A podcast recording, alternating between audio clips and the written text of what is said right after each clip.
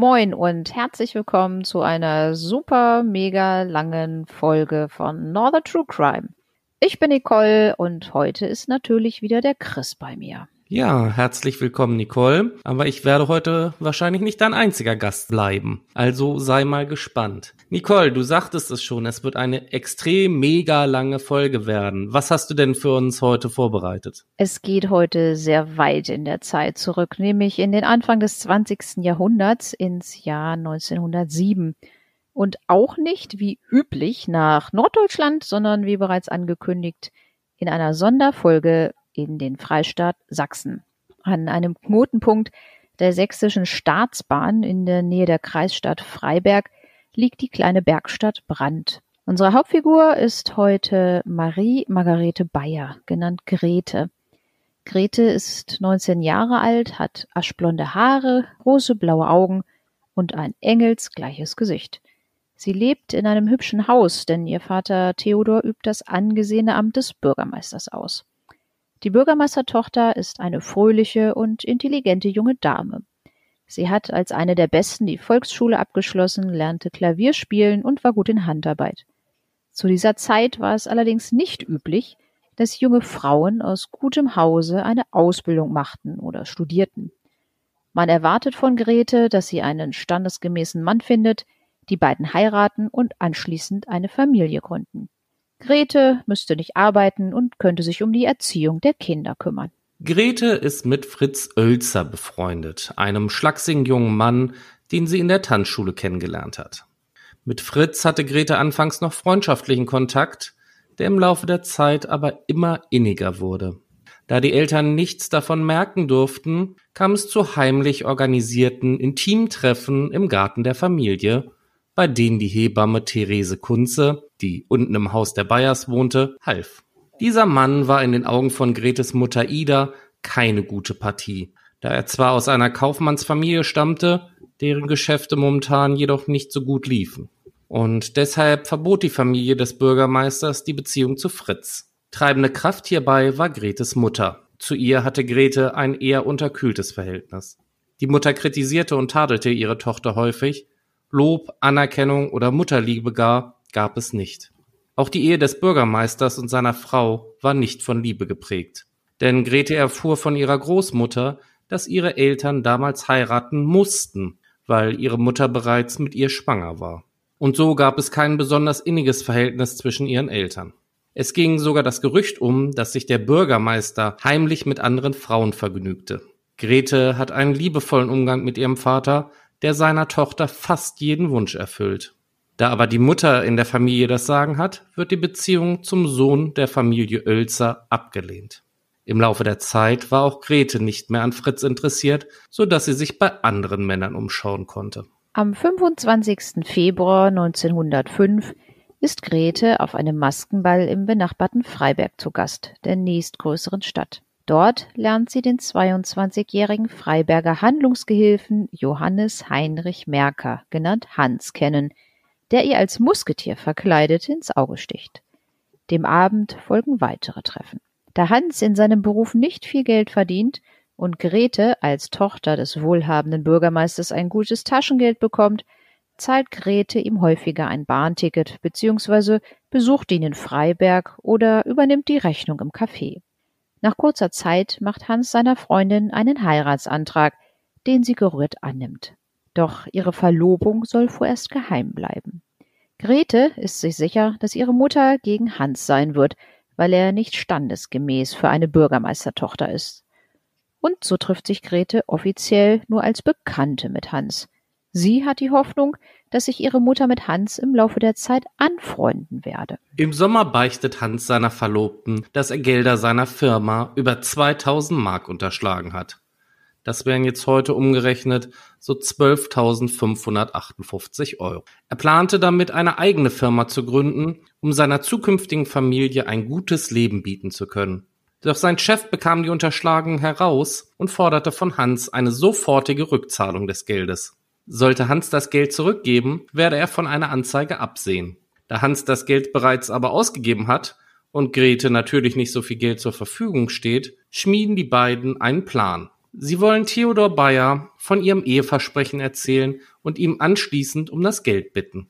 Doch der Bürgermeister ist nicht angetan von Gretes zukünftigen Ehemann. Er hält ihn für keine gute Partie und lehnt eine Ehe der beiden ab. Da er seiner geliebten Tochter aber helfen möchte, bietet er Hans zumindest die Hälfte des Betrages an, im Gegenzug zur Auflösung der Verlobung.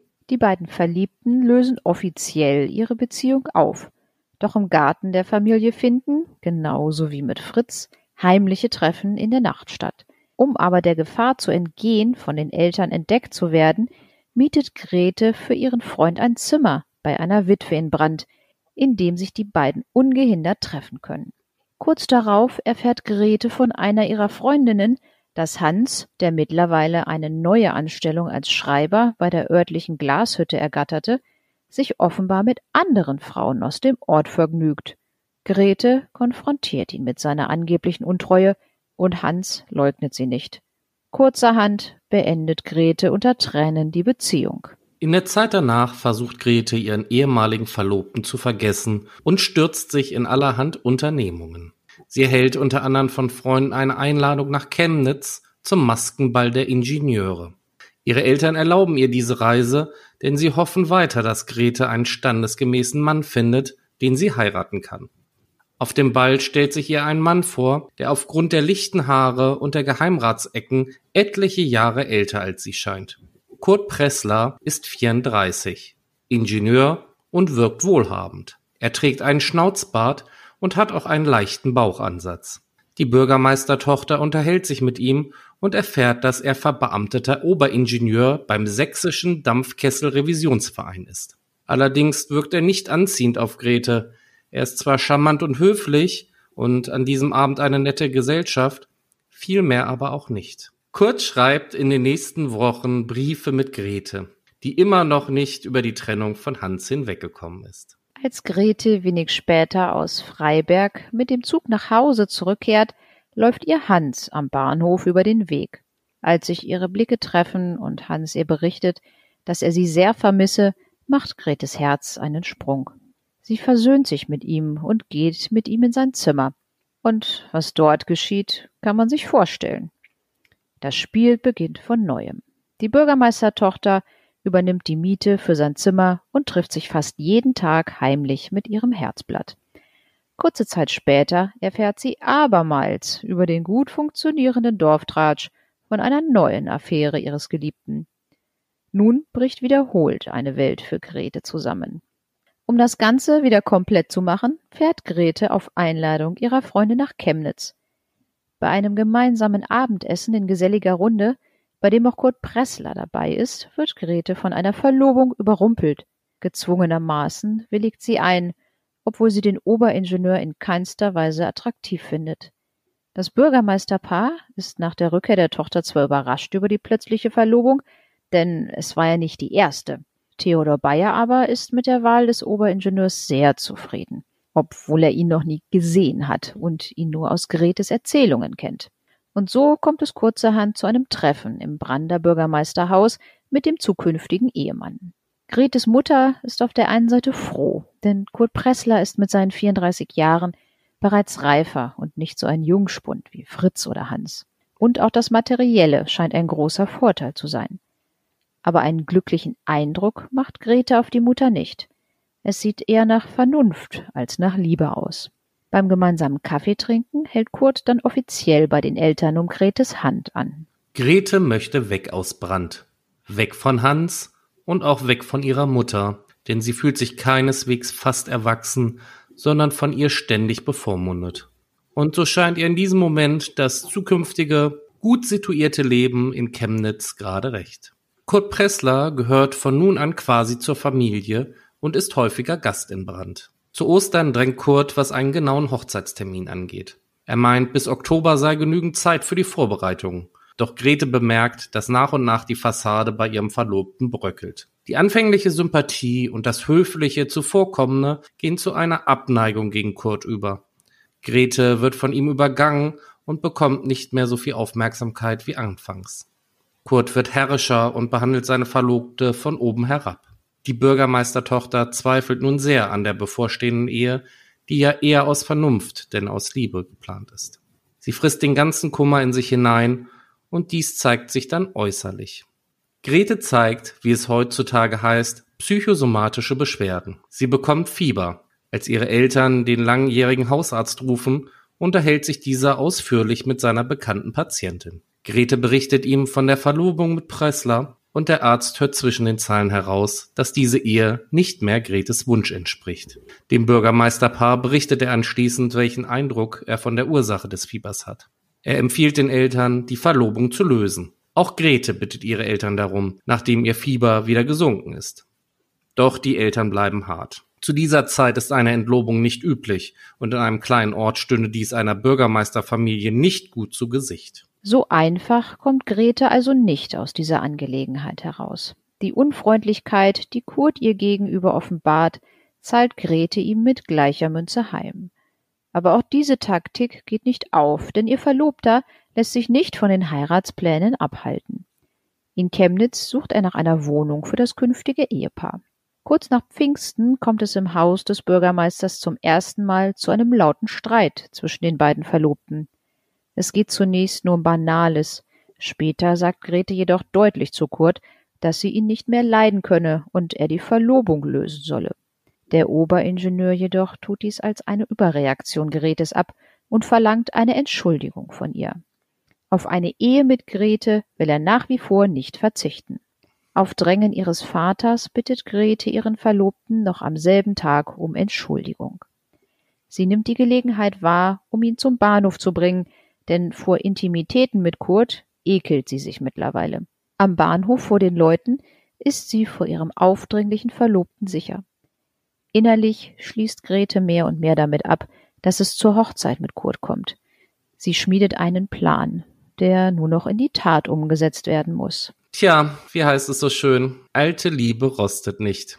Da sie mit Hans nicht abgeschlossen hat, nimmt Grete wieder Kontakt zu ihm auf. Sie berichtet ihm erst am Telefon und dann persönlich in seinem Zimmer in der Bahnhofstraße, wie es zur plötzlichen Verlobung mit Pressler kam, über die Art, wie respektlos er sie inzwischen behandle und dass sie unbedingt die Verlobung mit Kurt lösen wolle. Hans hört aufmerksam und verständnisvoll zu und, naja, den weiteren Verlauf des Tages, das können wir uns wohl denken. Gretes Abneigung zu Kurt wächst weiter und so verweigert sie ihm am Johannistag, das ist der 24. Juni, der bei ihren Eltern zu Hause gefeiert wird, einen Kuss. Kurt ist deswegen sehr gekränkt und schreibt ihr gleich am nächsten Tag, dass er allein verreisen werde. In Grete keimen leichte Hoffnungen auf, dass er jetzt kein Interesse mehr an einer Heirat hat. Theo Bayer bekommt von Presslers Reise Postkarten und einen Brief. Darin fordert er vom Bürgermeister, dass dieser seine Tochter dazu bringen solle, schriftlich ihr Verhalten am Johannistag zu erklären. Da auch Gretes Vater nicht von seiner Linie abweicht, tut Grete ihm diesen Gefallen. Allerdings bittet Grete in diesem Brief nicht um Entschuldigung, sondern berichtet, dass sie sich nicht zu Kurt hingezogen fühle und sich freue, dass er alleine verreist ist. Als Pressler zurückkehrt, erklärt er dem Bürgermeisterpaar, dass Grete aus seiner Sicht nicht gut zu Gehorsam erzogen sei. Bis zur Heirat im Oktober könne sie vielleicht in eine Mädchenanstalt ziehen, um dort Zucht und Ordnung zu lernen. Außerdem hat Pressler für die komplette Familie eine Reise an den Rhein und nach Köln zu seiner Mutter gebucht. Grete soll vor der Hochzeit ihre Schwiegermutter kennenlernen. Grete aber rebelliert gegen diese Reise, sowohl bei ihren Eltern als auch bei Kurt. Natürlich vergeblich. Aber sie berichtet Hans davon und die beiden überlegen sich, dass Pressler von ihrem Verhältnis erfahren müsse. So lassen sie einen anonymen Brief schreiben, in dem Pressler von Grete und Hans Verhältnis berichtet wird. Der Oberingenieur ist sehr wütend darüber und stellt die Bürgermeisterfamilie zur Rede. Theo und Ida sind überrascht, denn sie hatten geglaubt, dass Hans für ihre Tochter endlich zur Vergangenheit gehöre. Grete gibt sogar auf Kurzfrage direkt zu, dass sie Hans noch immer liebe. Nichtsdestotrotz beginnt die Rheinreise. Grete bittet Kurt immer wieder, der Entlobung zuzustimmen. Aber egal, ob Grete freundlich bittet, weinend fleht oder wütend schreit, Pressler lässt sich nicht erweichen. In Rüdesheim aber teilt Kurt seiner Verlobten mit, dass er unter einer Bedingung einer Entlobung zustimme. Grete darf den Verlobungsring nicht abnehmen. Erleichtert über die sehnlichst erwartete Entlobung willigt Grete ein. Sie kann den Ring ja abnehmen, wenn sie allein ist. Zufrieden packt sie ihre Koffer und berichtet ihren Eltern davon, dass sie nun am nächsten Tag wieder zurück nach Hause fahren können und Kurt allein weiterreisen werde. Gretes Eltern ist in letzter Zeit nicht entgangen, dass Grete wirklich eine Abneigung Pressler gegenüber entwickelt hat und sich mit dem Verlöbnis überhaupt nicht wohlfühlt. Sie wären bereit, zum Wohle ihrer Tochter eine Entlobung zuzustimmen. Doch nach einem Gespräch zwischen dem Bürgermeister und dem Oberingenieur erfährt Grete anschließend, dass Kurt einer Auflösung der Verlobung doch nicht zustimme. Pressler sagt zu Grete, dass sie den Ring noch trage, sei wohl ein Zeichen, dass auch sie keine Entlobung wolle. Wutentbrannt nimmt Grete den Verlobungsring und wirft ihn vor Kurt auf den Boden. Zurück in der Heimat erreicht die Familie ein Brief von Kurts Mutter aus Köln. Sie schickt auch den Verlobungsring mit und berichtet Theo und Ida, dass ihr Sohn sehr verliebt in Grete sei, sich garantiert gut um sie kümmern werde und für sie sorgen könne. Da so eine Entlobung zu dieser Zeit gesellschaftlich nicht gern gesehen wird, drängt das Bürgermeisterpaar Grete dazu, den Ring wieder anzustecken und einen Brief an Frau Pressler zu schreiben. In diesem Brief schreibt sie, dass sie die Auflösung der Verlobung noch nicht bekannt geben wolle, Kurt aber im Bürgermeisterhaus als Gast willkommen sei. Grete jedoch ist lieber in der Bahnhofstraße in Hans Zimmer zu Gast. Dort offenbart Grete ihrem Liebhaber eine Neuigkeit. Sie hat in letzter Zeit einige Veränderungen bei sich festgestellt, und nach einem Gespräch mit der Hebamme, die in der unteren Wohnung des Bürgermeisterhauses lebt, steht die Schwangerschaft fest. Hans macht anfangs nicht gerade einen Freudensprung, aber wegen des gemeinsamen Kindes werden Gretes Eltern nichts mehr gegen eine Ehe der beiden einzuwenden haben. Und Kurt Pressler wird ein für allemal aus Gretes Leben verschwinden. Als Grete einige Tage später bei der Glashütte, Hans Arbeitsplatz, vorbeikommt, trifft sie zufällig auf ihren Vater, der dort einen beruflichen Termin hat.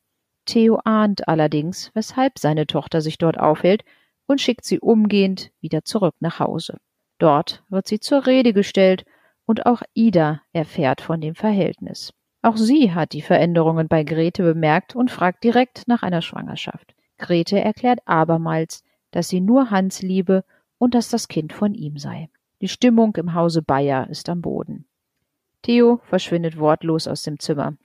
Die Mutter erklärt Grete, dass ihr Vater krank sei und fragt, warum Grete ihnen das alles nur antue. Grete ist hin und her gerissen. Auf der einen Seite erwartet sie ein Kind von dem Mann, den sie so sehr liebt und den sie gerne heiraten würde, und auf der anderen Seite ihre Eltern, die einer Ehe mit Hans nicht zustimmen und auf die Heirat mit Kurt bestehen.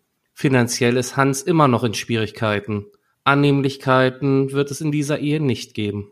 Die Eltern kündigen sogar an, Grete jegliche finanzielle Unterstützung zu entziehen, sollte sie mit Hans zusammenbleiben. Nach kurzer Zeit entschließt sich Grete schweren Herzens zu einer Abtreibung. Da die Hebamme im Bürgermeisterhaus wohnt und eine gute Freundin von Grete ist, bittet Grete sie darum. Als Hans von der Abtreibung erfährt, ist er sehr wütend darüber. Denn Grete hat es ganz allein entschieden und ihn nicht in ihr Vorhaben eingeweiht. Er denkt über eine Strafanzeige nach, denn die Tötung eines ungeborenen Kindes ist zu dieser Zeit strafbar. Da er aber wieder mal knapp bei Kasse ist, erpresst er Grete und die Hebamme. Wenn sie ihm Geld gäben, werde er von einer Anzeige absehen. Hans war von nun an bei jedem Treffen mit ihr darauf bedacht, Geld herauszuschlagen. Durch Zufall gelingt es Grete, an einen Revolver zu kommen, den sie bei sich im Zimmer versteckt. Für welchen Zweck sie diesen verwenden möchte, legt sie nicht fest. Entweder gegen Kurt Pressler, weil er immer noch nicht in die Entlobung eingewilligt hatte, gegen Hans Merker, wenn er sie wieder einmal bedrohte, oder gegen sich selbst, weil ihr mittlerweile ihr ganzes Leben so verfahren und ausweglos vorkam. Ihr Vater findet den Revolver allerdings in ihrem Zimmer und stellt sie daraufhin zur Rede. Grete berichtet ihm, sie plane aufgrund ihrer Situation einen Selbstmord, woraufhin Theo die Waffe an sich nimmt. Ohne Gretes Zutun wird Anfang des Jahres 1907 die Hochzeit mit Kurt Pressler auf den 14. Mai festgelegt und die Vorbereitungen laufen an. Grete hat ihren Widerstand vorerst aufgegeben, denn bislang hat alles nichts genützt. Es wird eine Ehewohnung in Chemnitz gefunden und eingerichtet. Insgeheim sucht Grete weiter nach der Möglichkeit, der Ehe mit Kurt zu entkommen. Sie erinnert sich an einen Roman, den sie vor langer Zeit einmal gelesen hatte. Dort tauchte bei der zweiten Hochzeit eines Mannes die erste Ehefrau auf, von der niemand wusste und von der er nicht geschieden war. Diese Idee will Grete nun in die Tat umsetzen. Als Hans sie auf der Straße mit ihrem Verlobungsring an der Hand sieht, wird er wütend und droht ihr. Grete erzählt ihm, dass sie erfahren habe, dass Pressler bereits in Italien verheiratet sei. Hans glaubt ihr zunächst nicht und dann schmückt Grete ihre Geschichte weiter aus.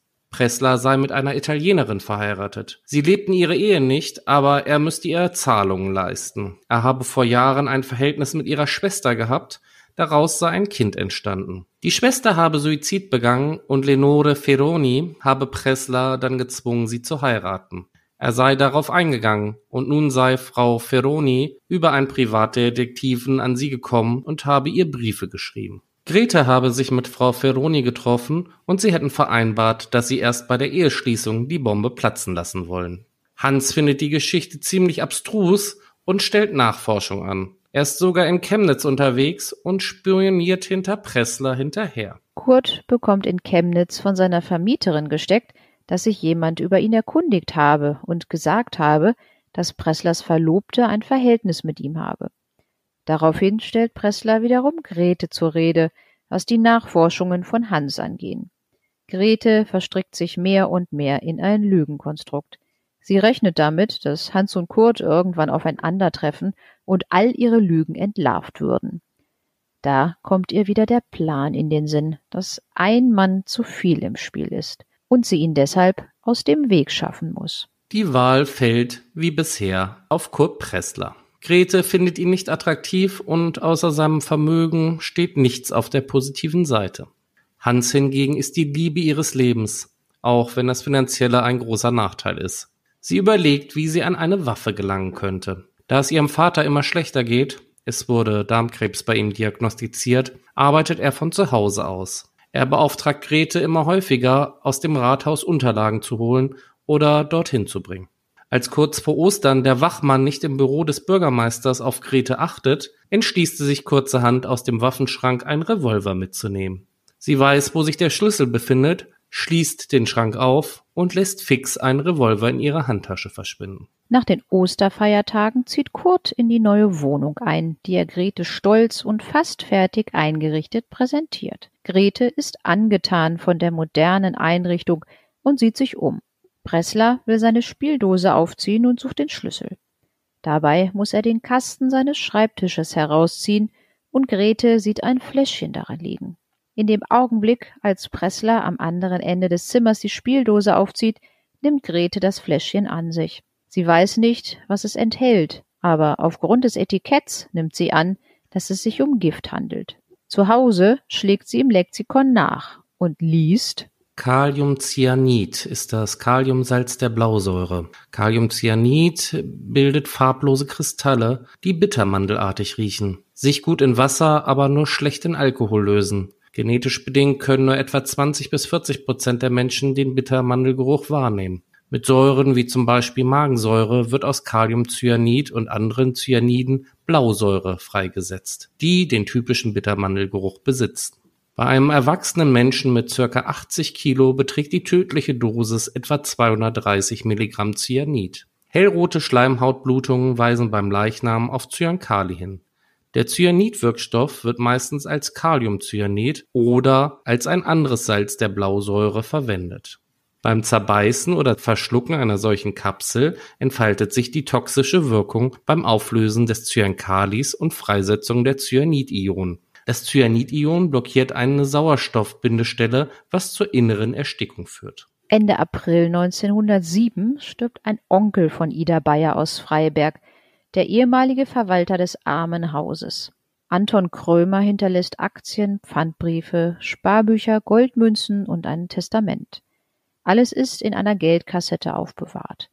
Damit niemand von den Erben allein darauf zugreifen kann, hat einer der Erben die Geldkassette und ein anderer den Schlüssel dazu. Grete liebt Hans zwar immer noch sehr, wird inzwischen aber sehr massiv von ihm wegen der Sache mit der Abtreibung erpresst. Ständig fordert er Geld von ihr und der Hebamme, denn seine Schulden werden immer größer. Grete kommt eine Idee, wie sie ein bisschen vom Erbe abzwacken kann, ohne dass jemand ihr auf die Schliche kommen wird. Ihre Mutter hat zurzeit den Schlüssel zur Geldkassette. Davon lässt Grete schnell einen Abdruck fertigen.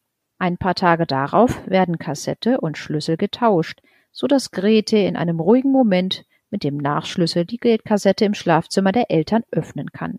Sie nimmt 300 Mark in Münzen sowie ein Sparbuch über 4234 Mark mit. Mit dem Sparbuch fährt sie am 2. Mai nach Freiberg zur Sparkasse und löst dieses auf. Von ihr wird noch nicht einmal ein Ausweis verlangt. Auf der Quittung unterschreibt sie mit dem Namen Erna, einer anderen Nichte von Anton Krömer.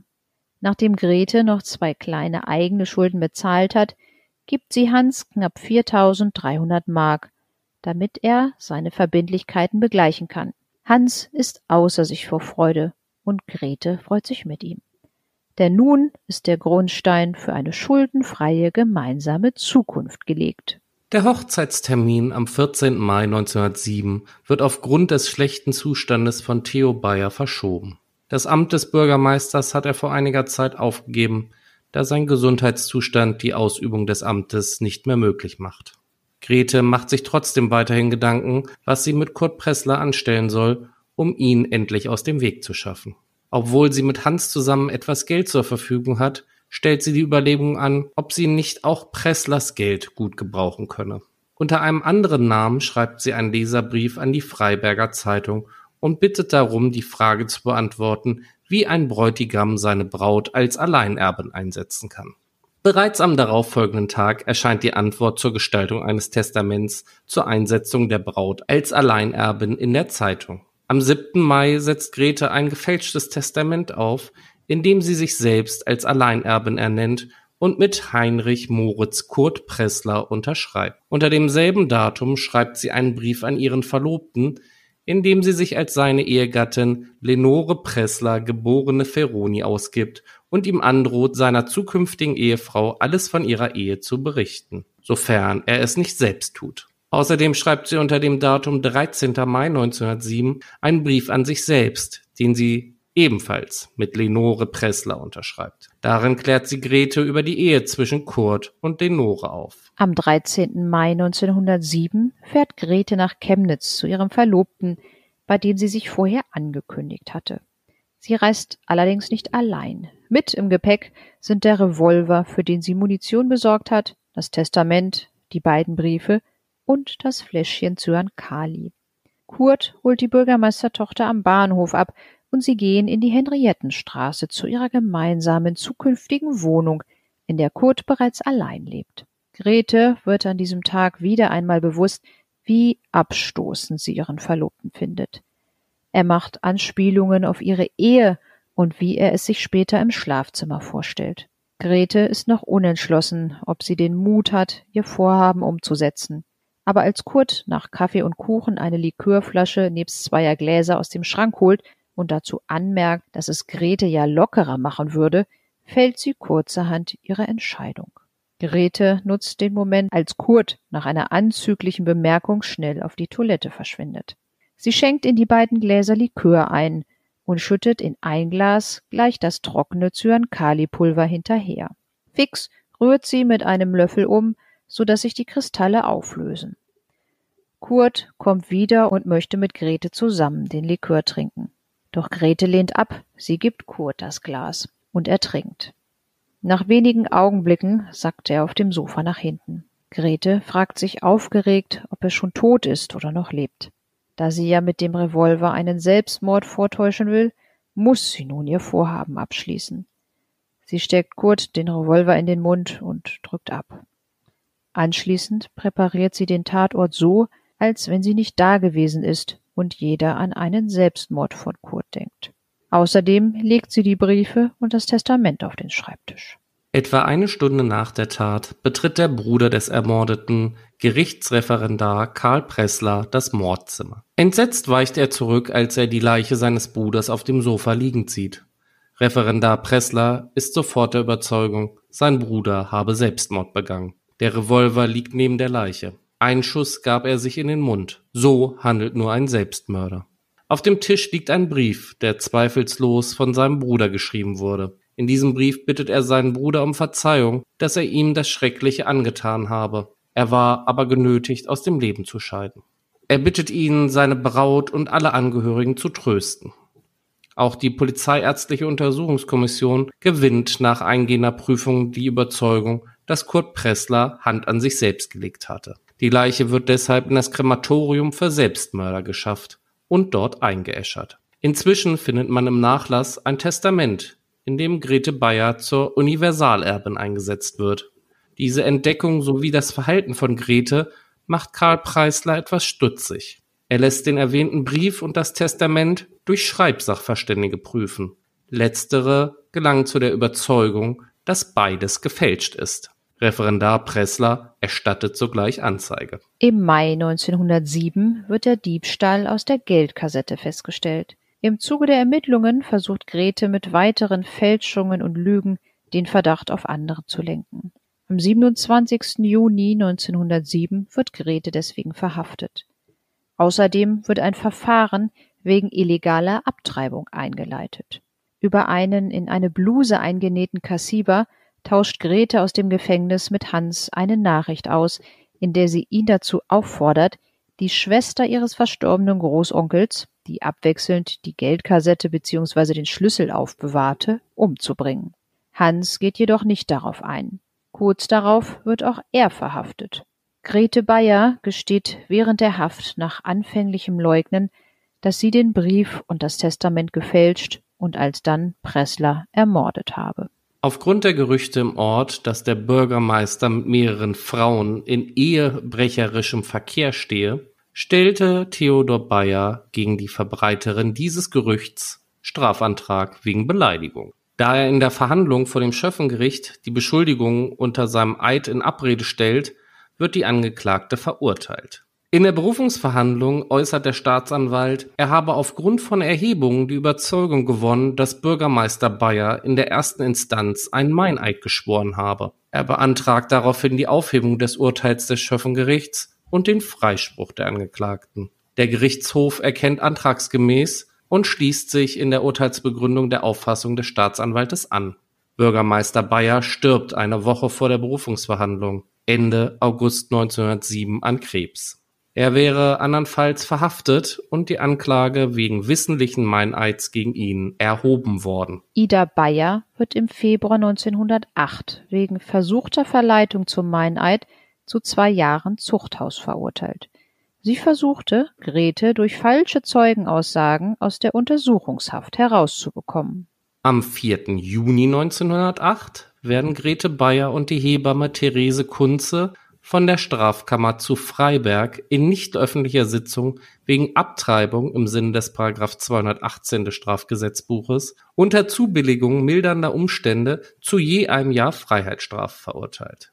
Die Hebamme wird außerdem zusammen mit der Vermieterin von Hans Merkers Zimmer wegen gemeinschaftlicher Kuppelei zu einer weiteren Freiheitsstrafe von acht Monaten verurteilt Außerdem verliert sie für drei Jahre die Ehrenrechte. Am 5. Juni 1908 muss sich Grete vor demselben Gerichtshof in öffentlicher Sitzung wegen versuchter Anstiftung zum Mord, Testamentsfälschung, schweren Diebstahls und schwerer Urkundenfälschung verantworten.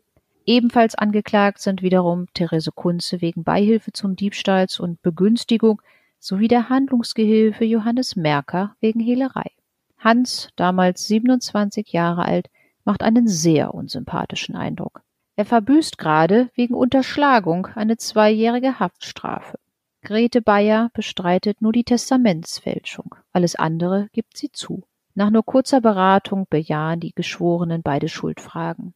Nach anderthalbstündiger Beratung verurteilt der Gerichtshof die Angeklagte Grete Bayer unter Freisprechung von der Anklage der Testamentsfälschung während schweren Diebstahls einer schweren, einer einfachen Urkundenfälschung sowie wegen erfolgloser Aufforderung zur Begehung des Mordes zu fünf Jahren Zuchthaus und acht Jahren Ehrverlust. die Angeklagte Kunze wegen Beihilfe zum schweren Diebstahls und Begünstigung in zwei Fällen zu einem Jahr und neun Monaten Gefängnis und den Angeklagten Merker wegen Hehlerei zu vier Monaten Gefängnis. Am 29. Juni 1908 hat sich Grete Bayer wegen Ermordung ihres Bräutigams und wegen schwerer Urkundenfälschung vor dem Schwurgericht zu Freiberg zu verantworten. Das Gerichtsgebäude ist von tausenden Menschen belagert. Der Zuhörerraum des Schwurgerichtssaals wird fast gestürmt. Den Vorsitz des Schwurgerichtshofes führt Landgerichtsdirektor Rudert. Die Verteidigung führt Rechtsanwalt Dr. Knoll aus Dresden. Damit ihr euch mal einen genauen Blick in die damalige Zeit erhaschen könnt, haben wir uns überlegt, die Hauptverhandlung beziehungsweise euch einen Teil davon zu berichten, wie es in diesem Verfahren abgelaufen ist. Wir haben uns überlegt, wir holen uns noch einen weiteren Sprecher mit ins Boot und führen einmal einen Teil der Gerichtsverhandlung vor. Und so beginnt auf Aufforderung des Vorsitzenden die Erzählung der Grete Bayer. Am 25. Februar 1905 lernte ich auf einem Maskenball des kaufmännischen Vereins in Freiberg Merker kennen. Es war Liebe auf den ersten Blick, denn wir fanden sofort Gefallen aneinander. Schon am 9. März desselben Jahres verlobten wir uns heimlich. Er wusste so schön zu erzählen.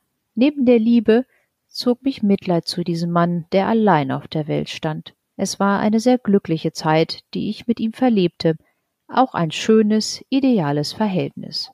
Da erfuhr ich von Unterschlagungen, die er im Geschäft begangen hatte. Kniefällig bat er meinen Vater, ihn zu retten, aber ich war dagegen. An einem Sonntagmorgen kam er wieder. Nur Sie können mir helfen, sagte er zu meinem Vater. Ich kümmerte mich nicht um ihn, sondern ging in die Kirche. Ich bin, wenigstens war es früher so, sehr religiös veranlagt. Ich bin nicht so ruchlos, wie ich jetzt erscheinen mag. In der Kirche sprach der Pfarrer über das Thema vom verlorenen Sohn. Er legte nahe, dass wir nicht das Recht hätten, über die Menschen zu richten und dass wir einem, der gestrauchelt sei, helfen müssten. Die Rede machte tiefen Eindruck auf mich.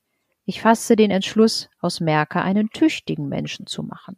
Ich glaubte nicht, dass er ein unverbesserlich leichtsinniger Mensch war. Er bekam also von uns das Geld, und von jetzt ab wurde der Verkehr intimer. Ich nahm ihn wiederholt mit auf mein Zimmer, und diese Zeit hörte ich, dass Merker auch andere Verhältnisse hatte. Es gab Szenen und Auftritte, in deren Verlauf Merker hartnäckig leugnete. Aber ich blieb misstrauisch. Am 15. Februar 1906 lernte ich auf dem Ingenieurball in Chemnitz Pressler kennen. Er war mein Tischherr, und wenn ich mich auch nicht gleich zu ihm hingezogen fühlte, so interessierte er mich doch. Es folgte ein längerer Briefwechsel, schließlich lud er mich ein, ihn in Chemnitz zu besuchen. Wir gingen ins Theater. Für den anderen Tag war Pressler zu Mittag geladen. Er sagte, dass er durchaus ernste Absichten habe. Ich wollte mich aber nicht gleich binden. Als er mir vor dem Essen auf dem Flur das Jackett hielt, versuchte er, mich an sich zu ziehen. So schnell auf keinen Fall, sagte ich. Beim Essen fasste er plötzlich meine Hand mit den Worten wir beide müssen zusammenbleiben. Ich wusste nicht, was ich sagen sollte. Dieser Händedruck war eigentlich die ganze Liebeserklärung Presslers. Ich mochte ihn auch ganz gern leiden, wenn ich ihn auch noch nicht lieben konnte. Ich empfand es gewissermaßen als eine Genugtuung, dass ein Mann von der Stellung Presslers sich für mich interessierte. Da aber glaubte ich auch im Sinne meiner Mutter zu handeln, der Merker nicht genügt hatte und der Pressler genügen musste. Schließlich sagte ich mir, dass ich durch die Verlobung mit Pressler dem Merker einen empfindlichen Schlag versetzen könnte. Ich konnte ihm beweisen, dass ich nicht auf ihn angewiesen war. Deshalb habe ich mich mit ihm verlobt. Ich war zwar nicht sehr glücklich, aber ich dachte, dass sich das schon geben würde. Pressler hatte sogar schon den Tag der Hochzeit festgesetzt. Er hatte die Ringe gekauft. Je näher aber ich ihn kennenlernte, desto mehr erfuhr ich, dass er doch ein ganz anderer war, als ich ihn zuerst kennengelernt hatte. Er war unfreundlich und grob zu mir. Ich kann wohl sagen, dass ich Furcht vor ihm hatte. Das konnte ich nicht vertragen. Ich wurde unglücklich. Auf den Spaziergängen mit Pressler sah ich häufig Merker. Auch hatte ich gehört, dass Merker gesagt hat, er könne mich nicht vergessen und dass er bei der Nachricht von meiner Verlobung sich wie rasend benommen hätte. An einem Tage, an dem ich Pressler besonders schlecht behandelt hatte, fasste ich den Entschluss, mit Merker zusammenzutreffen. Ich musste von Pressler los, sonst sah ich ein Unglück voraus. Zitternd betrat ich das Zimmer Merkers und warf mich dem Geliebten in die Arme. Ich wusste ja, Gretel, dass du wiederkommen würdest, denn du fühlst dich unglücklich, sagte Merker. Ja, sagte ich, ich fühle mich sehr unglücklich. Dann löse doch die Verlobung, sagte Merker. Er tröstete mich, doch bei diesem Zusammensein ist zwischen uns beiden nichts passiert. Von diesem Moment ab war ich aber eine ganz andere geworden. Ich hatte Mut und Energie bekommen, vor allem war ich auf Pressler nicht mehr wie ärgerlich. Ich behandelte ihn absichtlich niederträchtig, denn er sollte mich satt bekommen. Es gab schließlich einen lebhaften Auftritt mit Pressler, der zum vollständigen Bruch führte. Da sah meine Mutter ein, dass der Rücktritt von der Verlobung die beste Lösung des Verhältnisses sein würde, und wir fuhren am nächsten Morgen nach Hause.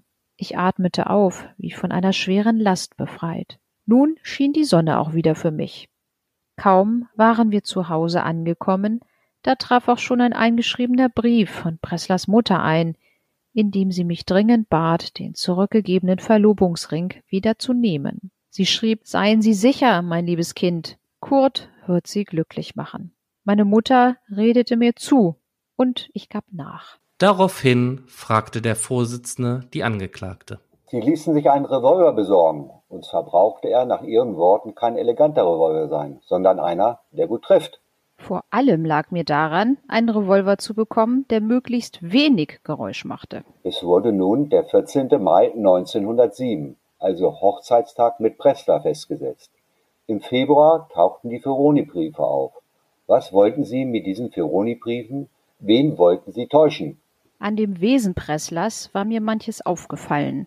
Unsere Verlobung sollte möglichst geheim gehalten, das Aufgebot sollte in der Kirche nicht verkündet werden und anderes mehr.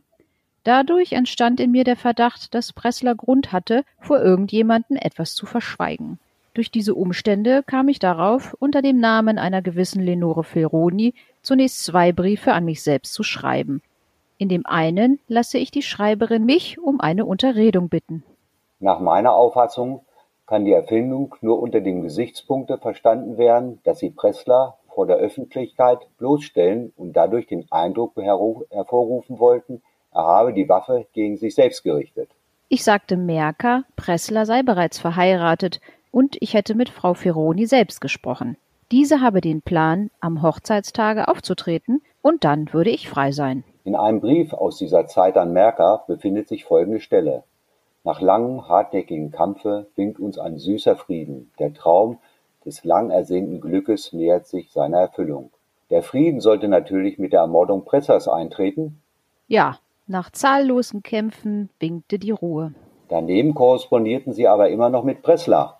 Selbstverständlich. Er glaubte doch, ich würde ihn heiraten. Sie hatten doch aber schon längst den Plan zu seiner Ermordung gefasst. Ich schwankte immer noch, ob ich es tun sollte. Sie schrieben zwar an Merker hoffnungsvoller und liebenswürdiger als an Pressler, aber es findet sich doch auch in den Briefen an Pressler Stellen, die von großer Zuneigung zeugen. Ja. Sie trieben also ein Doppelspiel, in des Wortes vollster Bedeutung. Ich musste das tun, damit nichts herauskam. Nun kam der Entschluss, dass sie möglichst bald handeln mussten. Ja, bald musste es geschehen. Merker hatte mir das Versprechen abgenommen, dass ich zu Pfingsten frei sein müsse. Als er am 2. Mai wegen seiner Schulden 4300 Mark von mir erhalten hatte, war er zunächst zufrieden. Ich fürchtete aber, es würde wieder anders werden und suchte daher den Mord bald auszuführen. Dann wollten Sie also bei Gelegenheit der Ermordung Presslers auch dessen Vermögen an sich bringen? Ja. Im Interesse Merkers? Ja. Sie setzten zu diesem Zweck ein Testament aus, das Sie als Universalerbin einsetzte?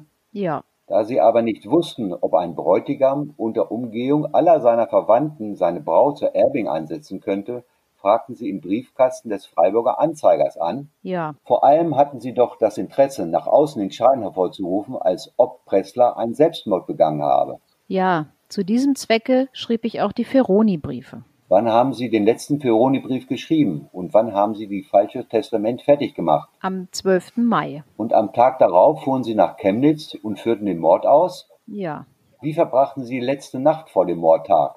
Ich schlief nicht besonders gut, denn ich wusste ja nicht, ob ich den Mord am anderen Tag ausführen würde. Nun kam der 13. Mai, der große Tag, an dem sie die Schlussstein zu ihrem ganzen Taten legen wollten. Unter dem Vorwand, sie fahren zu einer Freundin nach Freiberg, fuhren sie in Wirklichkeit nach Chemnitz, zu Breslau. Ja, Revolver und Zyankale hatten sie bei sich? ja. In Chemnitz holte mich Pressler von der Bahn ab.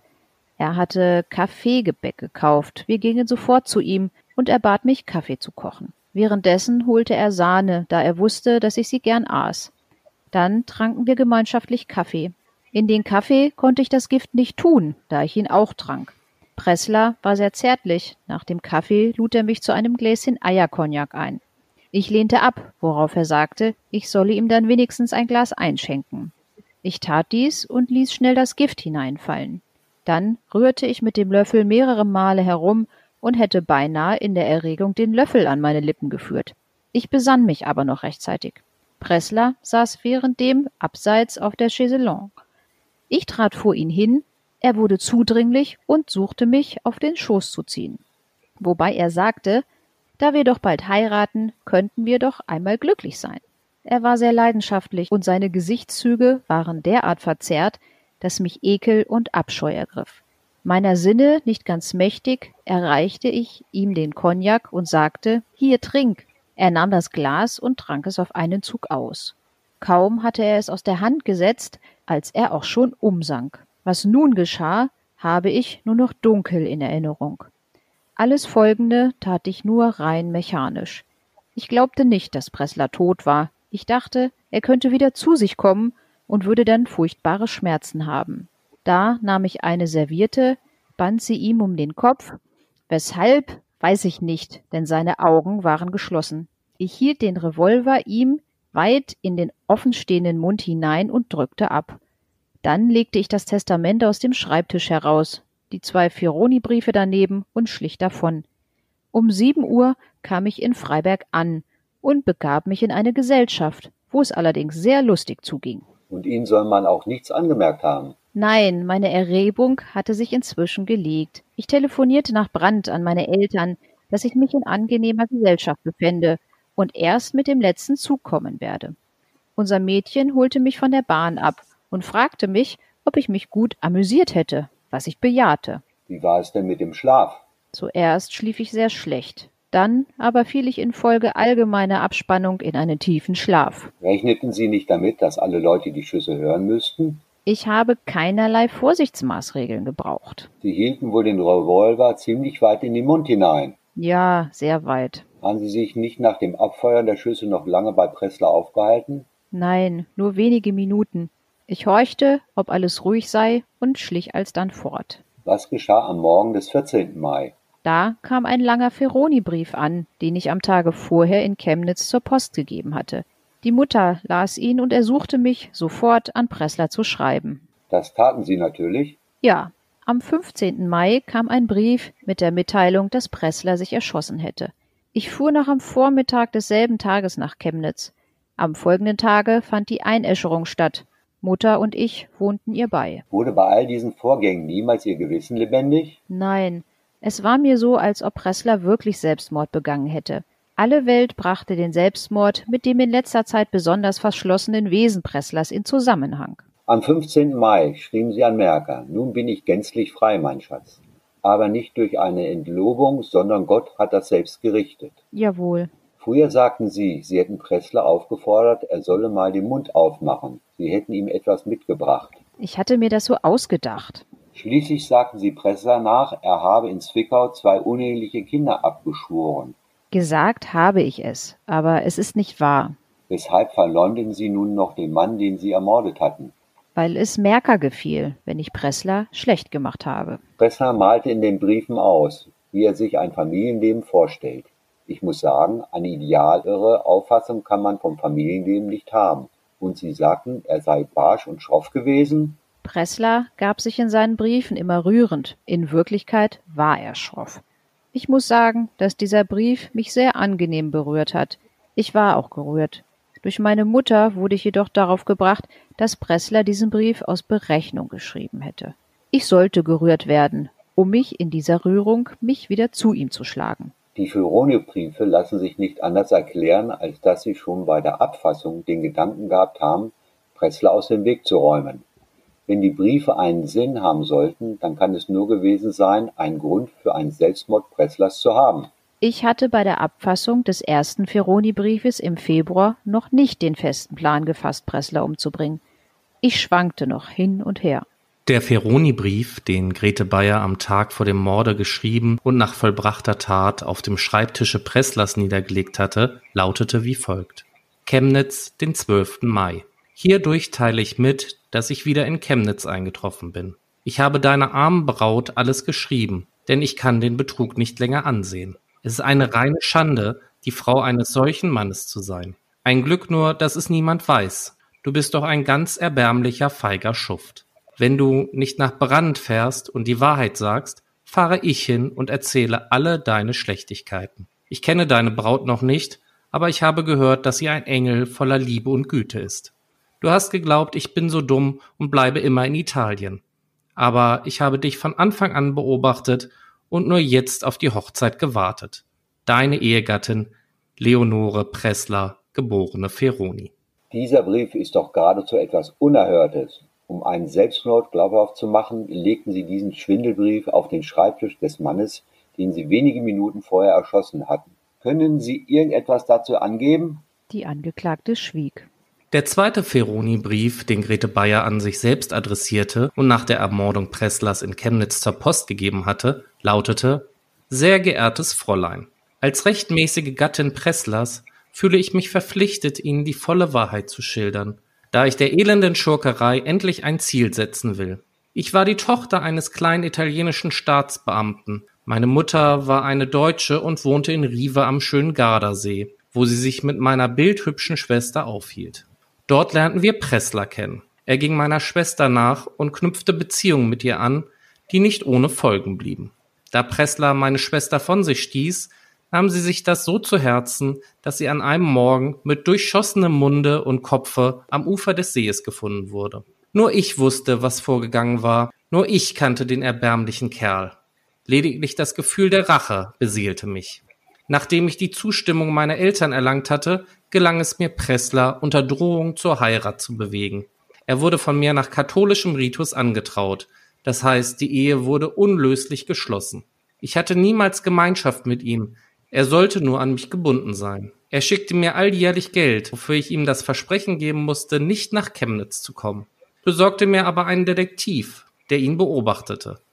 Mein Gatte lebte in Chemnitz mit einer Wirtin und deren Tochter in ungestörter wilder Ehe. Er hat in Zwickau zwei Kinder abgeschworen. Dann verlobte er sich mit ihnen. Er weiß jetzt, dass ich in Chemnitz bin und ist daher der Verzweiflung nahe. Nur ein Weg bleibt ihm, denselben Tod zu suchen, den meine arme Schwester gefunden hat. Danken Sie Gott, dass Sie diesen Mann loswerden. Er ist durch seinen leichtfertigen Lebenswandel auch gefährlich krank. Es ist überhaupt eine außerordentliche Frechheit von ihm, sich Ihnen zu verloben, da ihm das Zuchthaus sicher ist. Sie werden mich nicht mehr sehen, denn wenn diese Zeilen in Ihre Hände gelangen, bin ich wieder im Auslande. Meine Mission in Deutschland ist erfüllt. Vielleicht sehen wir uns einmal in Italien. Ihre ergebene Leonore Pressler. Dieser Brief ist nun der Gipfel alles Schwindels und aller Lüge. Können Sie für diese maßlose Entstellungen irgendeine Entschuldigung angeben?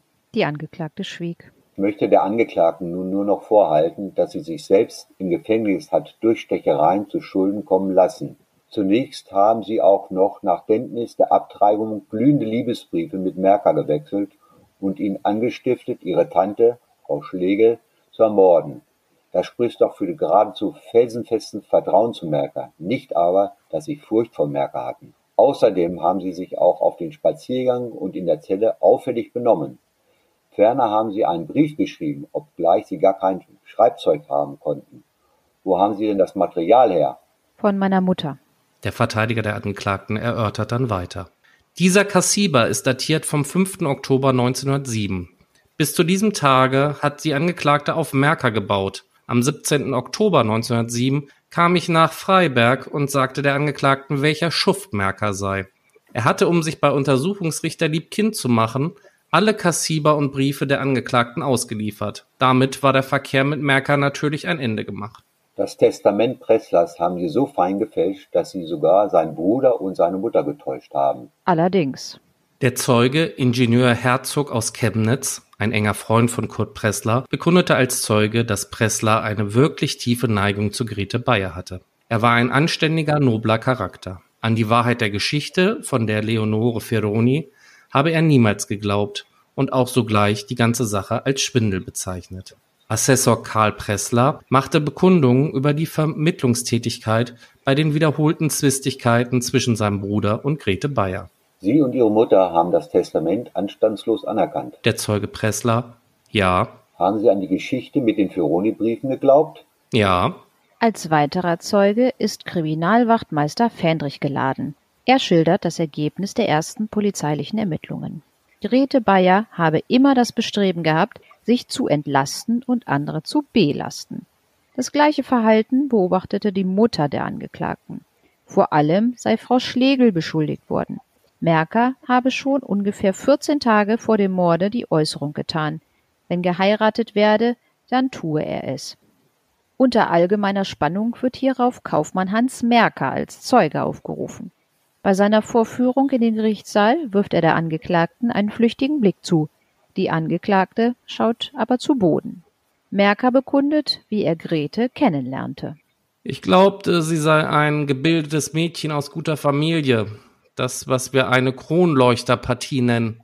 Ich wusste nicht, dass sie schon vorher mit anderen Männern Verkehr gehabt hatte. Nach einiger Zeit bestellte sie mich des Nachts zu sich nach Brand, ohne dass ich wusste, weshalb das geschah. Diese nächtlichen Zusammenkünfte wurden immer häufiger, und um sie zu rechtfertigen, sagte mir Grete Bayer, ihre Eltern sehen unseren Verkehr nicht gern.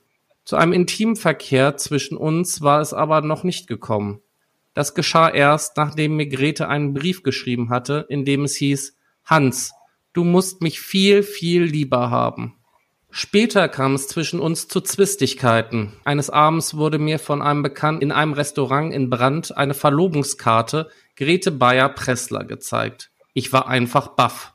Ich gratulierte formell der bayerischen Familie und verhielt mich streng passiv. Nach vier bis sechs Wochen erhielt ich von Grete einen Brief, in dem sie mich um eine Unterredung bat. Ich lehnte aber ab. Wenige Tage darauf, es war neun Uhr abends, kam Grete selbst. An der Tür sank sie um. Ich glaube, dass diese Ohnmachtsanfall geheuchelt war. Ich hob sie auf und trug sie auf die Chaiselon. Ich fragte sie, warum sie sich verlobt habe. Sie antwortete, es sei so schnell gegangen, dass sie es nicht verhüten konnte. Wenn du mir versprichst, dass du dich so bald wie möglich entloben wirst, können wir uns wieder gut sein, sagte ich. Ich verspreche dir, antwortete sie, dass ich das in allernächster Zeit tun werde. In der Folgezeit kam es wieder zu nächtlichen Zusammenkünften. Den Pressler schilderte sie mir als einen ganz ehrlosen Menschen. Umso strenger musste ich natürlich auf eine Entlobung bestehen. Da machte mir Grete Bayer eines Tages die Mitteilung, dass sie sich in anderen Umständen befinde. Jetzt müssen wir uns rasch verloben, sagte ich. Gern, erwiderte sie, aber er lässt mich nicht frei. Ich kann ihn noch so grob behandeln, es nützt nichts. Nun kam die Rheinreise, an der Grete Bayer trotz aller meiner Proteste teilnahm. Aus Eisenach schrieb sie mir, dass sie nun glücklich entlobt sei. Weiter habe ich nichts von der Reise gehört.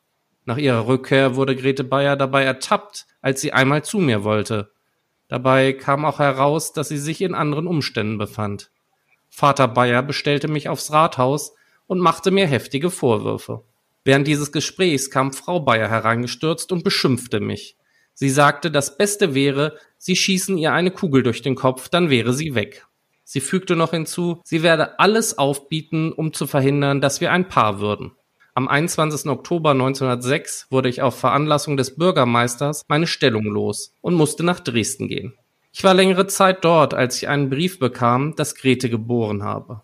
Ich fragte telefonisch bei ihrem Vater an, der mir sagte, es ginge Grete recht gut. Ich erwiderte, machen Sie mir doch nichts vor, ich habe einen Brief in Händen, dass Grete geboren hat. Wenn ich etwas von einer Abtreibung erfahren sollte, gehe ich energisch gegen sie vor. Kurze Zeit darauf schrieb mir Grete, sie sei jetzt dahinter gekommen, was man mit ihr vorhabe. Sie habe einen Brief gefunden, aus dem klar hervorgehe, dass Pressler und ihre Mutter unter einer Decke stecken. Pressler habe sich ein außerordentlich gutes Abtreibungsmittel aus Mailand kommen lassen, das ihn viel Geld gekostet habe. Das ist doch aber alles nicht wahr. Damals habe ich es aber geglaubt. Grete hat mir gesagt, sie werde an Pressler schon Rache nehmen. Pressler müsse vor Scham vor ihr noch in die Erde sinken. Sie wolle dafür sorgen, dass wir beide zusammenkämen, aber ihr Vater solle nichts davon wissen, dass ihre Mutter und Pressler Hand in Hand arbeiteten. Später bestellte mich der Vater Bayer nach Brand, und dort musste Grete mir in seiner Gegenwart sagen, dass die Sache mit dem presslerischen Abtreibungsmittel nicht wahr sei. Um dem Vater zu gefallen zu sein, sagte sie es auch, aber als ich nachher mit ihr alleine war, sagte sie mir, es sei doch wahr. Inzwischen drängte ich immer energischer auf die Entlobung, weil ich von meinen Gläubigern auch gedrängt wurde. Der Bürgermeister war bereit, mir Geld zu geben, das offenbar dazu benutzt werden sollte, um mich zum Schweigen zu veranlassen. Im März 1907 kam ich nach Klingenthal in eine andere Stellung. Dorthin schrieb mir Grete, dass sie mir eine Mitteilung zu machen habe, die mich sehr überraschen und uns beide bald zusammenführen würde. Ich fuhr nach Brand und dort zeigte mir Grete zwei Briefe von Frau Pressler, geborene Ferroni, in denen diese schrieb, dass sie Grete von Pressler loshelfen könne. Ich glaubte den Angaben der Grete natürlich, sie hielt mich aber immer davon ab, die angebliche Ferroni in Chemnitz aufzusuchen. Sie haben von Grete rund 4000 Mark erhalten? Ja, vorher hatte sie mir aber geradezu geschworen, dass sie das Geld rechtmäßig erworben habe. Als Sie von Presslers Tod erfuhren, haben Sie da Mitleid empfunden? Gewiss, ganz selbstverständlich. Nach Gretes Verhalten wegen des Krönerschen Kassettendiebstahls kam ich allmählich hinter all diese Schwindeleien. Haben Sie denn an den Selbstmord Presslers geglaubt? Nein, ich war von vornherein der Ansicht, dass er ermordet sein musste. Ich konnte nur nicht an Gretes Täterschaft glauben. Später erfuhr ich, dass Grete am 13. Mai in Chemnitz gewesen sei. Ich stellte sie zur Rede, weshalb sie mir da nichts davon gesagt habe. Sie erklärte mir aber nur, dass sie mich nicht habe aufregen wollen. Damit begnügte ich mich, denn ich war froh, dass sie nicht erschossen war.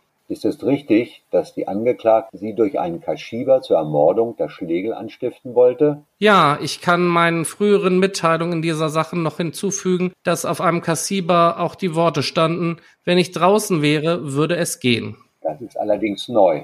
Der Verteidiger erklärte, wenn Grete draußen gewesen wäre, so brauchte sie sie natürlich nicht. Ich glaube nicht, dass sie so ein törichtes Zeug an sie geschrieben hat. Die Angeklagte sagt, sie hätte wegen der Abtreibung in ständiger Angst und Furcht vor ihnen gelebt, da sie ihn jeden Tag hätte anzeigen können. Ich würde Grete nie angezeigt haben. Ich glaube, jetzt den Schlüssel zu allen ihren Handlungen gefunden zu haben. Sie ist von einer kolossalen Sinnlichkeit und hat auch unseren Verkehr wohl nur als einen solchen niedrigster Art aufgefasst. Ich habe immer auf Verlobung oder Trennung gedrängt.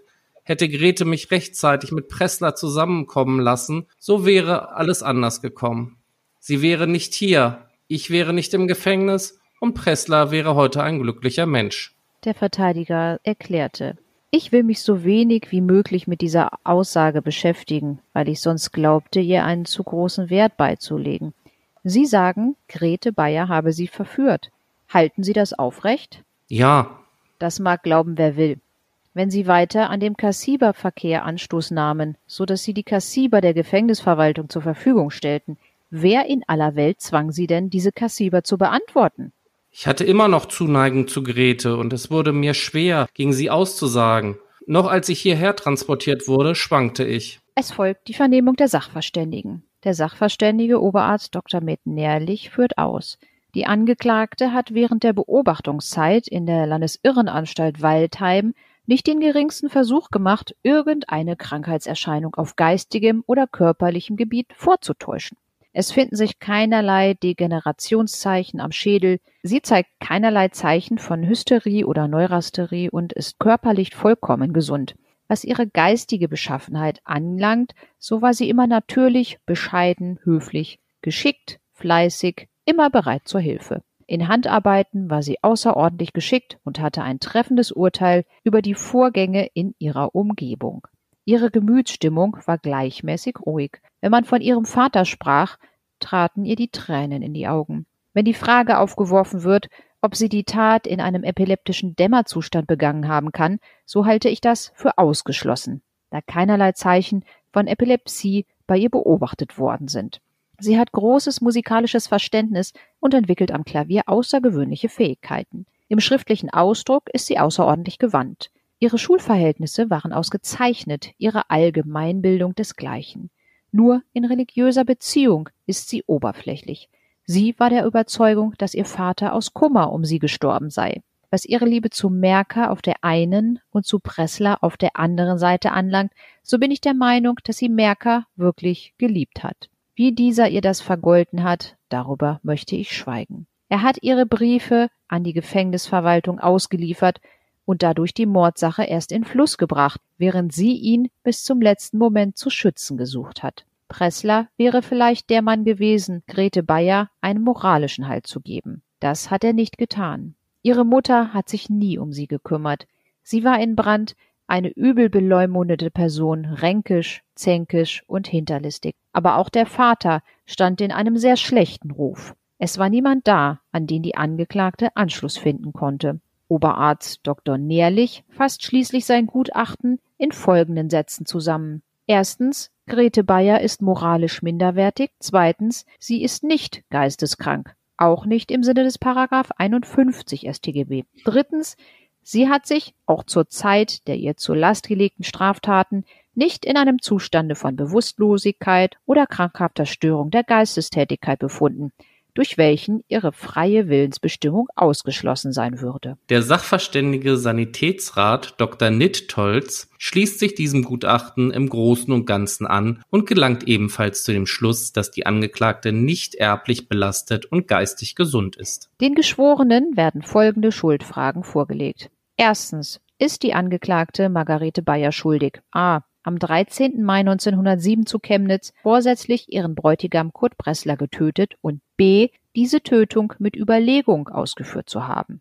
Zweitens ist die Angeklagte Margarete Bayer schuldig a. im Mai zu Chemnitz und Brandt eine Privaturkunde, die zum Beweise von Rechten oder Rechtsverhältnissen erheblich ist, nämlich das Testament ihres Bräutigams, fälschlich angefertigt und zum Zwecke der Fälschung gebraucht zu haben, und b. durch diese Urkundenfälschung sich oder einem anderen einen rechtswidrigen Vermögensvorteil hat verschaffen wollen. Staatsanwalt Dr. Mandel beschränkt sich in seinem Plädoyer auf eine Schilderung der Tat und beantragt zum Schluss die Bejahung beider Schuldfragen im vollen Umfange. Verteidiger Rechtsanwalt Dr. Knoll stellt keine bestimmten Anträge, sondern überlässt die Entscheidung dem freien Ermessen der Geschworenen. Bei ihrem letzten Wort erklärt Grete Bayer, ich habe nichts mehr zu sagen. Nach nur kurzer Beratung bejahen die Geschworenen beide Schuldfragen. Der Gerichtshof verurteilt die Angeklagte zum Tode und unter Einrechnung der bereits erkannten Strafen von fünf Jahren Zuchthaus zu acht Jahren Zuchthaus und zu dauerndem Verlust der bürgerlichen Ehrenrechte. Nachdem ein Gnadengesuch vom König abgelehnt worden war, muss das Urteil gegen Grete Bayer am 23. Juli 1908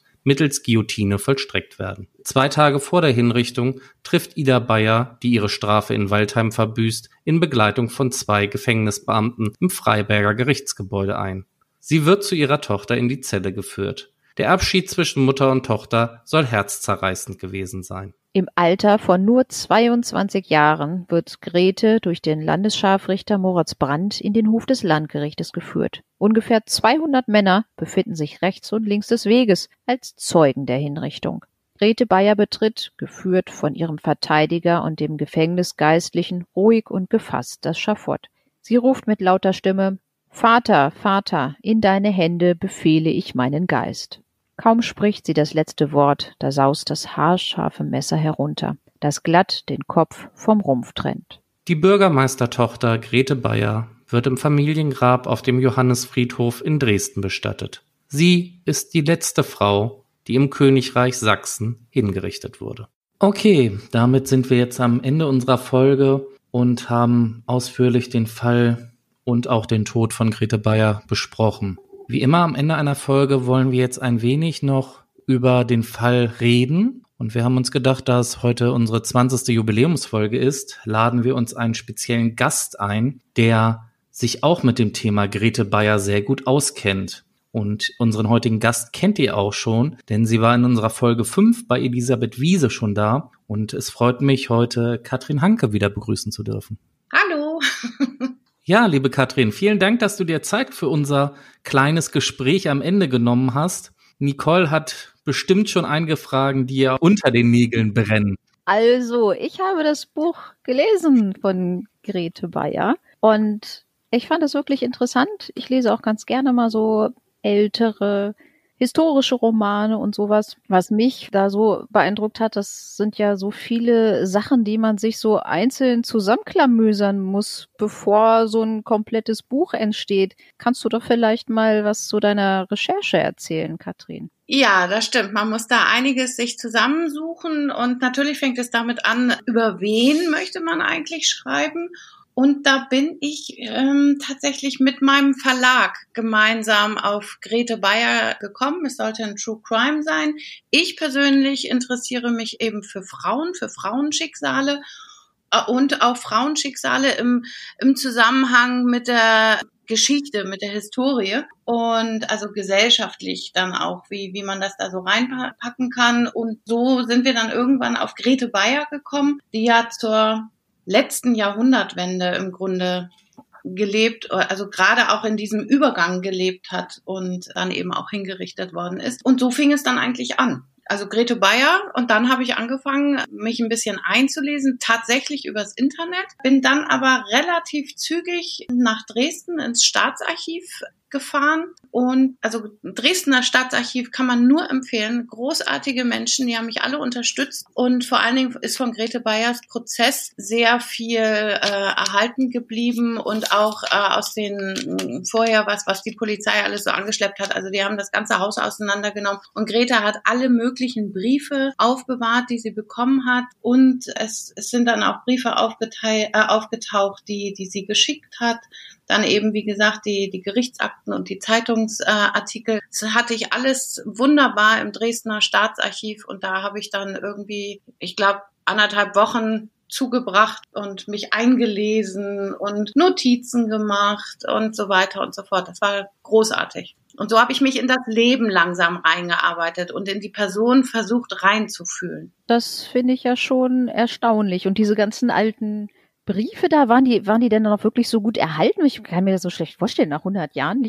Die, die sind da großartig konserviert natürlich in diesem Staatsarchiv. Erstmal war das Tolle, dass sie, also sie hat wahnsinnig viel geschrieben und dass die da alle wirklich vorhanden waren. Äh, sie hatte auch Theatertickets äh, aufbewahrt. Sie hat also wirklich alles aufbewahrt, was vielleicht auch ein junges Mädchen so in ihrer Schatzschatulle aufbewahrt. Genau, das ist also dann konserviert in diesem Staatsarchiv. Darf man natürlich dann auch nicht einfach so mal anfassen, sondern dann kriegt man also seine Handschuhe und das ist damit das auch alles klimatechnisch hinhaut und die, und die mir nicht in der Hand äh, auseinanderfallen. Also das ist schon immer so, so eine ganz tolle Arbeit. Und die, die haben dann auch so einen ganz bestimmten Geruch, diese Papiere, was ich auch immer wieder ganz toll finde. Da, da wird schon wirklich was gemacht, um, um uns die Geschichte generell, also es geht ja dann nicht nur um Verbrechen zu erhalten in diesen Staatsarchiven. Ja, das ist ja wirklich beeindruckend. Wollen wir jetzt mal über den Fall sprechen? Gern. Chris, willst du vielleicht mal sagen, welchen Eindruck hast du von Grete Bayer gewonnen? Also, wir haben ja schon ein kleines Vorgespräch geführt und ich habe persönlich einen wahrscheinlich ganz anderen Eindruck von ihr als ihr beide. Denn ich persönlich finde, es wird irgendwie ja viel darum immer erzählt, dass sie ja so ein wenig Opfer war, dass sie so zwischen den Stühlen stand. Aber ich persönlich finde, dass das alles irgendwie ein ziemlich geplantes Handeln war. Vor allem, lasst uns doch mal von vorne anfangen.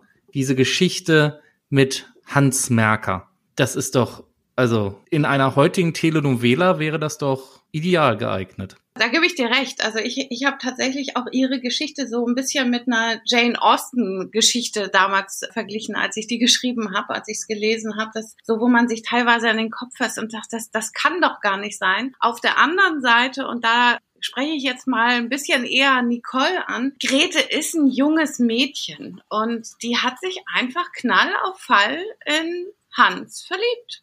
Also so und, und war erstmal ja, blauäugig. Und wahrscheinlich ist, äh, hat sich alles andere bei ihr ausgeschaltet zu dieser Geschichte jetzt, warum das dann auch alles so schnell ging. Und er hat ja den Hof gemacht und sie war, äh, sie, sie, sie war ja sehr liebebedürftig. Das habt ihr ja auch schon gesagt. Ihre Mutter war ja sehr kühl ihr gegenüber. Sie hat funktioniert und wenig Liebe bekommen, wenn dann von ihrem Vater, mit dem sie ein besseres Verhältnis hatte. Und ich glaube, da ist sie einfach drauf angesprungen. So jungen Mädchen mäßig. Ja, ich glaube auch. Also die Beziehung oder das Kennenlernen mit Johannes Merker, da finde ich jetzt nichts Ungewöhnliches dran. Der Johannes Merker hat mir nur im Verlaufe der Geschichte wirklich irgendwie einen immer unsympathischeren Eindruck gemacht, da er denn immer mal andere Mädels und mit der Unterschlagung bei seinem Arbeitgeber und, und, und. Also da kam ja so viel zusammen, dass er sie dann hinterher auch immer erpresst hat nach dieser Abtreibung, dass er Geld von ihr haben wollte und hat sich immer von ihr alles bezahlen lassen und sowas. Also der hat mir schon wirklich einen unsympathischen Eindruck gemacht. Aber sie war halt total in ihn verliebt. Das war ihr Traumtyp und ja, da hat sie natürlich irgendwie immer wieder zu ihm zurückgefunden. Ist irgendwie auch so ein bisschen verständlich, aber da hat Chris rechts, könnte ja auch so eine neuartige Soap-Serie sein. Na, aber ich, ich denke tatsächlich, also mir ist er auch nicht sympathisch. Natürlich sind das alles, wir haben ihn nie kennengelernt. Vielleicht war er ein unglaublicher Charismatiker, kann ja auch sein. Aber denke, aus welchen Gründen auch immer, sie war ihm tatsächlich hörig. Also nicht nur, dass sie ihm ja wirklich immer nur wieder Geld gegeben hat. Sie, sie kam nicht von ihm los und er hat es einfach ausgenutzt. Den Eindruck habe ich, habe ich auch von ihr. Er konnte irgendwie machen, was er wollte. Sie ist dann, dann irgendwie immer wieder zu ihm zurück. Wobei auch ich glaube, man, man muss das tatsächlich dann doch, doch nochmal im Zusammenhang mit, mit der Zeit sehen, in der sie aufgewachsen ist. Das war eben, das war noch Kaiserreich und auf der einen Seite, und Frauen waren irgendwie tatsächlich gut heiraten und das war's. Und in dieser Bürgerlichkeit, in der sie aufgewachsen ist, da, da galt es dann noch ein bisschen Klavier spielen zu können, hübsch zu sein und ansonsten war's das. Und auf der anderen Seite fing es aber schon langsam an mit diesen Frauenbewegungen die sie ja irgendwie mitbekommen haben muss, durfte so. Sie war in der Pubertät, als das alles so losging und das wird nicht an ihr vorbeigegangen sein, das wird sie mitbekommen haben. Also ich könnte mir auch vorstellen, es war auch dieses pubertierende Aufleben gegenüber dem Elternhaus schlicht und ergreifend und dann kam da der Hans Merker mit seiner Zahnlücke und so ein bisschen der Outlaw, wenn man das so sagen darf. Das war bestimmt auch ganz schick und verwegen vielleicht, so aus ihrer Sicht. Was ich natürlich unter anderem auch ziemlich den Knaller fand, muss ich sagen. Es hieß ja eigentlich am Anfang, als er diese Unterschlagung begangen hat, dass sie dann beide zu ihrem Vater gegangen sind und ihn angebettelt förmlich haben, dass er halt dieses Geld ihm geben soll, damit er aus dieser Sache da rauskommen kann. Nachdem der Hans dann die Gretel verpfiffen hat, aber vor Gericht als es um den Mord an der Tante ging. Da hat sie dann vor Gericht aber auch nichts mehr davon gesagt. Da meinte sie, ja, nee, nee, das hat er ganz alleine meinen Vater gefragt. Ich wollte damit ja nichts zu tun haben. Also irgendwie konnte sie sich ja dann doch von ihm lösen. Naja, du, du bist ja jetzt auch schon beim, beim Gericht. Also da wusste sie ja tatsächlich auch, es geht hier um Kopf und Kragen. Aber ich glaube auch, also da, da stimme ich dir zu. Am Anfang hast du ja auch gesagt, äh, das, es kam dir alles so ein bisschen nach Kalkül auch vor aus heutiger Sicht, ich glaube, man könnte sie durchaus auch als narzisstisch in irgendeiner Art und Weise beschreiben. Und meine, sie hat letztlich jemanden ermordet. Und dafür ist sie ja dann auch vor Gericht gekommen. Und das ist ja auch geahndet worden auf eine schlimme Weise. Würde man heute nicht mehr so machen. Aber damals war das so. Das waren tatsächlich wahrscheinlich zwei Seelen in ihrer Brust. So würde ich das denken. Also ganz ohne war sie sicherlich nicht. Da gebe ich dir absolut recht. Ich persönlich, meine Sympathien, ihr merkt es schon, meine Sympathien für Grete Bayer sind jetzt nicht so besonders hoch, weil ich finde, dann trennt sie sich von dem Hans, dann denkt sie, ja gut, jetzt kann er mir gestohlen bleiben, jetzt wo er die anderen Frauen hatten, jetzt treffe ich mich da in Chemnitz mit Kurt. Und das war ja dann auch ganz nett. Der hat ihr dann einen Hof gemacht, das fand sie halt auch ganz schön. Ich fand schon, sie war ziemlich berechnend. Ja, aber wie gesagt, so ein bisschen Sympathie ihr gegenüber habe ich schon, aber dass sie das natürlich denn zum Schluss alles so eiskalt durchgezogen hat, also das hätte ich anfangs gar nicht so vermutet. Ich glaube tatsächlich, sie ist in was reingeschlittert. Sie war verliebt, dann also in Hans und dann hat Hans sie enttäuscht und dann war sie aber trotzdem irgendwie ein lebenslustiges Mädchen und wollte feiern und dann hat sie Kurt kennengelernt und der hätte sogar oder hat dann ja auch ihren Eltern gefallen. Da war sie also dann wieder Liebkind, letztlich ja auch bei ihren Eltern. Solche Sachen kommen dann da ja alles, kommen dann zusammen und ihre Erziehung tendierte natürlich auch sowieso in Richtung Kurt. Und Hans wäre ein Ausbruch gewesen. Und wenn sie tatsächlich Hans geheiratet hätte, ohne Geld, ich kann mir Grete Bayer jetzt nicht vorstellen, dass die irgendwo, weiß ich auch nicht, als, als Arbeiterin. Ich glaube auch, das wäre, das wäre auch nicht so ihr Ding gewesen, wenn ihre Eltern jetzt wirklich gesagt hätten, nein, wir unterstützen dich nicht, wenn du den Hans heiratest, denn sieh zu, wie du fertig wirst wenn sie denn da gesessen hätte mit seinem schmalen Gehalt, das wäre, glaube ich, auch echt nicht so ihr Ding gewesen, weil sie hatte ja auch immer ausreichend Geld von ihrem Vater bekommen und konnte sich damit ganz gut vergnügen, sage ich jetzt mal so. Nee, was ich zwischenzeitlich immer mal so gedacht habe über Grete, dass sie irgendwie so ein bisschen zur falschen Zeit gelebt hat. Ich glaube, Grete Bayer 100 Jahre später, da wäre das Ganze irgendwie nicht so ausgegangen. Nee, und hat sie auch niemanden ermorden müssen. Na gut, und es wäre auch nicht so äh, möglich gewesen mit diesem Testament. Das kommt ja noch hinzu. Also die Kriminalistik damals, dass die das einfach so hingenommen haben, ja, der hat sich da mal in, in den Mund selber geschaut. Also das wäre ja auch ganz anders von vornherein behandelt worden, dieser Fall. Also das äh, glaube ich auch nicht, dass sie sich das dann so zugemutet hat. Aber damals hat sie sich tatsächlich, ich denke, am Anfang eher überschätzt und dann ist sie ja fast damit durchgekommen. Ja, ich glaube auch. Sie ist ja dann sogar noch da zur Trauerfeier hin und die haben den ja auch gleich ruckzuck bestattet. Damals war das ja auch eher so mit äh, Selbstmörder. Da gab es ja, glaube ich, einen extra Friedhof für oder irgendwie sowas. Und da war sie, glaube ich, froh, dass der denn dann erstmal unter der Erde war, sage ich jetzt mal so. Und hat sich gedacht, so prima, ja. da kommt jetzt erstmal keiner mehr hinter, bist du fein raus aus der Nummer. Und ein kleiner Geldsegen war da auch noch zu erwarten durch ihre Testamentsgeschichten da. ja, der Herr Oberingenieur war ja schon auch recht vermögend. Nee, nee, das stimmt schon. Also von daher ist das jetzt nicht so, dass ich so ein großer Grete Bayer-Fan bin und sage so, jawohl, hat sie alles richtig gemacht. Aber ich glaube, sie hatte irgendwie so eine ausweglose Situation. Sie hat diesen Kurt ja zum Schluss wirklich gehasst. Sie fand ihn so ekelhaft und sie wollte um jeden Preis diese Heirat verhindern und alles, was sie gemacht hat, nichts davon hat geklappt. Und ja, zur, die, ja, die damalige Gesellschaft war halt so, dass das, ach jo, einmal hier verloben, wieder entloben und hin und her und noch einen anderen und war da nicht, schon gar nicht in so einer Bürgermeisterfamilie. Und ja, sie, sie ist da einfach, ja, weder rechts noch links rum irgendwie rausgekommen und hat sich dann dann gedacht, so, ich muss jetzt hier irgendwas, irgendwas muss passieren, aber diesen Typen heirate ich nicht. Ja, das ist auch etwas, was ich mich die ganze Zeit an dem Fall gefragt habe. Wo war denn jetzt das Problem von Kurt?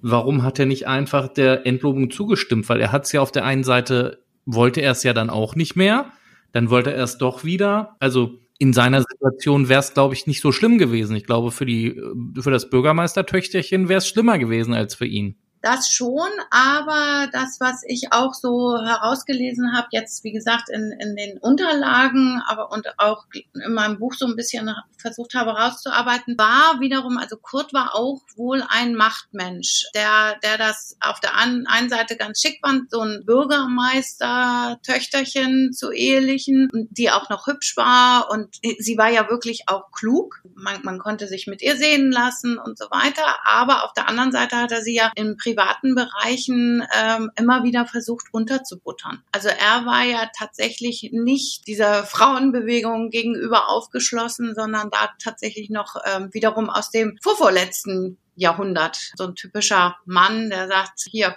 ne, es wird gemacht, was ich sage. Also er war, denke ich, ein Machtmensch. Äh, auch, auch alleine, wie die Verlobung abgelaufen ist. Im Grunde ha hat er sie ja nicht großartig gefragt äh, oder ihr gesagt, ich finde dich ganz toll, ich liebe dich, willst du meine Frau werden, sondern er hat sie da in dieser Runde im Restaurant mit Freunden zusammen so ein bisschen ja auch überrumpelt. Und das ist ja auch durchaus selbstherrlich. So habe ich es empfunden. Ja, sie konnte in dem Moment ja gar nichts anderes als dann, dann Ja sagen, weil schon alle gesagt haben, ja, oh wow, ihr wollt euch verloben, das ist ja schön, so herzlichen Glückwunsch. Und dann sitzt man da und also, äh, ja, nee, wollte ich äh, eigentlich äh, doch nicht. ja, und äh, das, das war da, glaube ich, schon der, der Anfang allen Übels. Da hatten sie sich aber, glaube ich, erst zweimal getroffen oder so. Da hatten sie sich, ja, da hatten sie erst zwei, dreimal getroffen und also ich glaube tatsächlich, Chris, man, man darf es nicht auf die heutige Zeit übertragen. Nee. Man muss wirklich immer sehen, das war 1900 oder 1905, 6, 7, 8. Ich meine, noch 1970 mussten die Ehefrauen ihre Männer äh, fragen, ob sie überhaupt arbeiten gehen dürfen. Und die Männer haben dann die Arbeitsverträge unterschrieben oder da wurde es dann endlich mal aufgelöst. Ja, das ist noch gar nicht alles mal so lange her, ne? Aber wenn man, wenn man da wirklich mal überlegt hat, Grete musste denn dann für alles ihre Eltern fragen und die mussten das da quasi absegnen und wenn sie nicht mit dem richtigen Freund ankam, dann haben die gesagt, nee, den nimmst du mal nicht, der ist nicht standesgemäß, such dir mal einen anderen. Das ist, glaube ich, wie gesagt, ich, ich habe so ein bisschen den Eindruck, sie hat, hat einfach nicht so in die Zeit gepasst. Wenn das einfach wirklich ein bisschen lockerer gewesen wäre damals und der Kurt, der dann auch gesagt hatte, ja, okay, wenn du mich doch nicht willst, dann lassen wir es eben. Mhm. Dann hätte sich da, glaube ich, einiges erübrigt. Aber ich war, ich war hinterher denn dann auch noch erstaunt, dass da so dermaßen viele Gerichtsverfahren draus geworden sind. Das ist ja unglaublich, wen sie da alles quasi noch bewusst oder unbewusst mit, mit reingezogen hat. Da sind ja wirklich entweder hinterher alle tot oder verurteilt gewesen die Frau, die das Zimmer vermietet hat an den Johannes Merker, die wurde verurteilt wegen Kuppelei. Sowas gibt's heutzutage auch nicht mehr. Gut, die Hebamme da wegen der Abtreibung und ihre Mutter verurteilt, weil sie ja dann, dann noch versucht hat, Grete da irgendwie aus der Untersuchungshaft rauszukriegen durch falsche Zeugenaussagen und so. Gut, da konnte Grete ja nun auch nichts für. Sie selber noch mit diesem Kassiber aus der Haft. Gut, der Merker war vorher schon straffällig geworden. Also das fand ich enorm, was da hinterher was das alles so für einen Rattenschwanz nach sich gezogen hat und wer da alles noch verurteilt wurde und zu welchen Strafen auch. Also das fand ich auch schon nicht schlecht. Und hätte der Vater von ihr noch überlebt, wäre der auch noch angeklagt worden wegen falschen Einheits. Genau, der auch noch. Ja, sag ich doch. Entweder alle tot oder verurteilt. Ich glaube, da ist keiner so rausgekommen. Was ich jetzt, ich muss jetzt auch mal was pro Grete Bayer sagen. Ja, ja, sag mal. Aus was für einem verkorksten Familienhaus ist die denn bitte schön gekommen? Wenn man das so mitverfolgt hat. Der Vater soll angeblich auch rumgehurt haben als Bürgermeister. Die Mutter irgendwie mehr, ja, Anti-Grete anstatt Pro-Grete. Also wenn sie Mist gebaut hat, hat sie noch mal einen auf den Deckel gekriegt. Wenn sie was Gutes gemacht hat, naja, dann war es halt so. Also, aber das, allein das Familienhaus war ja total verkorkst. Also da hatte wohl tatsächlich auch die Mutter das Sagen. Ähm, die, die hat ihren Mann ja auch so ein bisschen zum Bürgermeister hochgepusht. Also die, die mussten heiraten, weil Grete unterwegs war und dann langsam, aber also die, die Frau hat ihn immer wieder angetrieben, letztlich auch nicht, nicht faul irgendwo rumzusitzen. Also das ist jetzt übertrieben, aber äh, die, die war da die treibende Kraft und die hat die Familie dann eben dahin bekommen, dass sie dann irgendwann Bürgermeisterfamilie waren. Vielleicht hat das dann auch wieder, ist, ist dadurch, vielleicht muss man dann auch ein bisschen kühler, strategischer unterwegs sein. So, ist keine Entschuldigung, aber jetzt nur mal so zur Erklärung. Und der gute Herr Bayer hatte sich dann eben woanders amüsiert. Das zu kompensieren, ja. Ich, ich glaube auch, das war ja damals bei den Eltern von Grete auch wohl nicht so eine richtige Liebesheirat, dass die wirklich heiraten mussten, Damals ist es noch wieder länger her, noch wieder 20 Jahre früher, dass die Mutter deswegen da wahrscheinlich auch nicht so mit einverstanden war. Die Mutter war ja zwischendurch denn dann auch mal, als sie wirklich gemerkt hat, dass Grete mit dieser Verlobung von dem Pressler, dass es ihr damit wirklich auch psychisch nicht gut ging, war sie ja zwischendurch denn dann auch mal so, dass sie gesagt hat, ja, okay, also wenn das jetzt hier nun wirklich dir nicht behagt, dann äh, gucken wir halt, wie wir da rauskommen. Ne? Und da hatte sie, glaube ich, sich vielleicht auch so ein bisschen an ihre eigene Geschichte erinnert gefühlt, dass es ihrer Tochter denn dann doch nicht so gehen sollte wie ihr selber, dass sie einfach jemanden heiraten muss und denn da auf Gedeih und Verderb bei dem Mann bleiben muss. Vielleicht hat sie sich deswegen auch denn dann einfach gesagt, so, denn wenn ich den schon heiraten muss, dann will ich aber wenigstens hier nochmal einen haben, der, wo ich ein bisschen Geld habe, wo ich ein bisschen Annehmlichkeiten habe oder ein bisschen Ansehen habe. Und dann bin ich Frau Bürgermeister, wenn ich schon nicht denjenigen heiraten durfte, den ich hätte haben wollen. Oder wenn das nicht derjenige ist, den ich geliebt habe, dann bin ich wenigstens Frau Bürgermeister, also auch schon mal was. Also ich war ja damals eben dann nicht nur in Dresden im Staatsarchiv, sondern bin auch nach Freiberg und Brand gefahren und, und habe mich dann da so ein paar Tage bin ich dann da so durch, durch die Gegend gelaufen und habe mir das angeguckt. Gut, es ist natürlich auch jetzt schon nicht mehr 1908 gewesen, aber es ist tatsächlich auch sehr, Freiberg. Ist ein ganz süßes, hübsches Städtchen, aber das ist tatsächlich sehr, sehr ländlich. Und nicht nur, dass einen da, also gerade auch in Brand, das ist ganz, ganz klitzeklein. Naja, da kannte jeder jeden, da, und das steht, steht natürlich nicht in den Briefen alles jetzt mehr so drin, aber äh, es wird sonst auch ein Spießrutenlauf gewesen sein, tatsächlich. Ne? Das ist da alles sehr abgeschottet. Wie gesagt, auch Freiberg, ein süßes Städtchen, aber auch da kennt der Hutmacher und, und die Kassiererin bei der Bank, die, die, die kennen sich alle oder sonst vom Sehen und, und reden hinter der Hand. Und das, glaube ich, ist auch ein Punkt, gerade bei Gretes Mutter gewesen, die die sich eben, wie gesagt, so hochgearbeitet hat, mit Hilfe ihres Mannes, in die Gesellschaft, dass sie das alles nicht aufs Spiel setzen wollte. Ja, doch, das, das, das kann ich mir schon vorstellen. Das hatten wir schon in einer von unseren vorherigen Folgen mal, dass gerade auch so dieser Tratsch in so einer Dorfgemeinschaft, dass das ja so richtig vernichtend sein kann und sogar schon den einen oder anderen irgendwie in Selbstmord getrieben oder sonst wie. Da hat sie, denke ich mal, auch so gar kein Interesse daran gehabt, wirklich nach außen so schöne weiße Weste als die Bürgermeisterfamilie. Und das kann ich mir zum Beispiel dann auch wieder Richtung Grete denken. Chemnitz war dann doch wieder die größere Stadt. Also da wäre sie dann, wäre ja nach Chemnitz gezogen. Übrigens war ich da auch in der Henriettenstraße. Sie ist eine sehr schöne Straße. Ich habe mir das Haus auch angeguckt. Da wäre, also sie wäre auch noch mal aus diesem Mief im Grunde des ländlichen Lebens rausgekommen in die noch wieder höhere Gesellschaft. Weil wir eben noch mal darüber gesprochen haben, war, warum denn eigentlich Kurt? Warum, warum war er dann doch auf irgendeine andere Art, nicht die männliche Art, für sie attraktiv. Grund seiner Position, ne? Und weil sie denn dann natürlich auch durch die, durch die Wahl vielleicht noch ihren Eltern gefallen wollte und dann sagt, guck mal, ich habe aber noch einen Oberingenieur gefunden aus Chemnitz. Und dass die Eltern dann sagen, oh wow, Schön, den nimmst du mal. Es ist ja sogar noch mehr als standesgemäß. Und verliere ich trotzdem gegen euch und ziehe nämlich weg. Ich glaube, am Ende wusste sie selber nicht, was sie wirklich wollte. Da gebe ich dir komplett recht. Also ich glaube, sie hat sich schlicht und ergreifend am Ende verheddert und irgendwann war, war es dann so, es war vorgezeichnet, äh, dann auch diese, diese Ermordung. Das glaube ich ihr tatsächlich, dass sie es nicht wirklich vor und mit sich gehadert hat, mache ich es oder mache ich es nicht. Auf der einen Seite wollte sie es, sonst hätte sie das alles nicht eingesteckt bei ihrer Fahrt dann dorthin und es war ja auch in, in gewisser Weise geplant, aber ich glaube,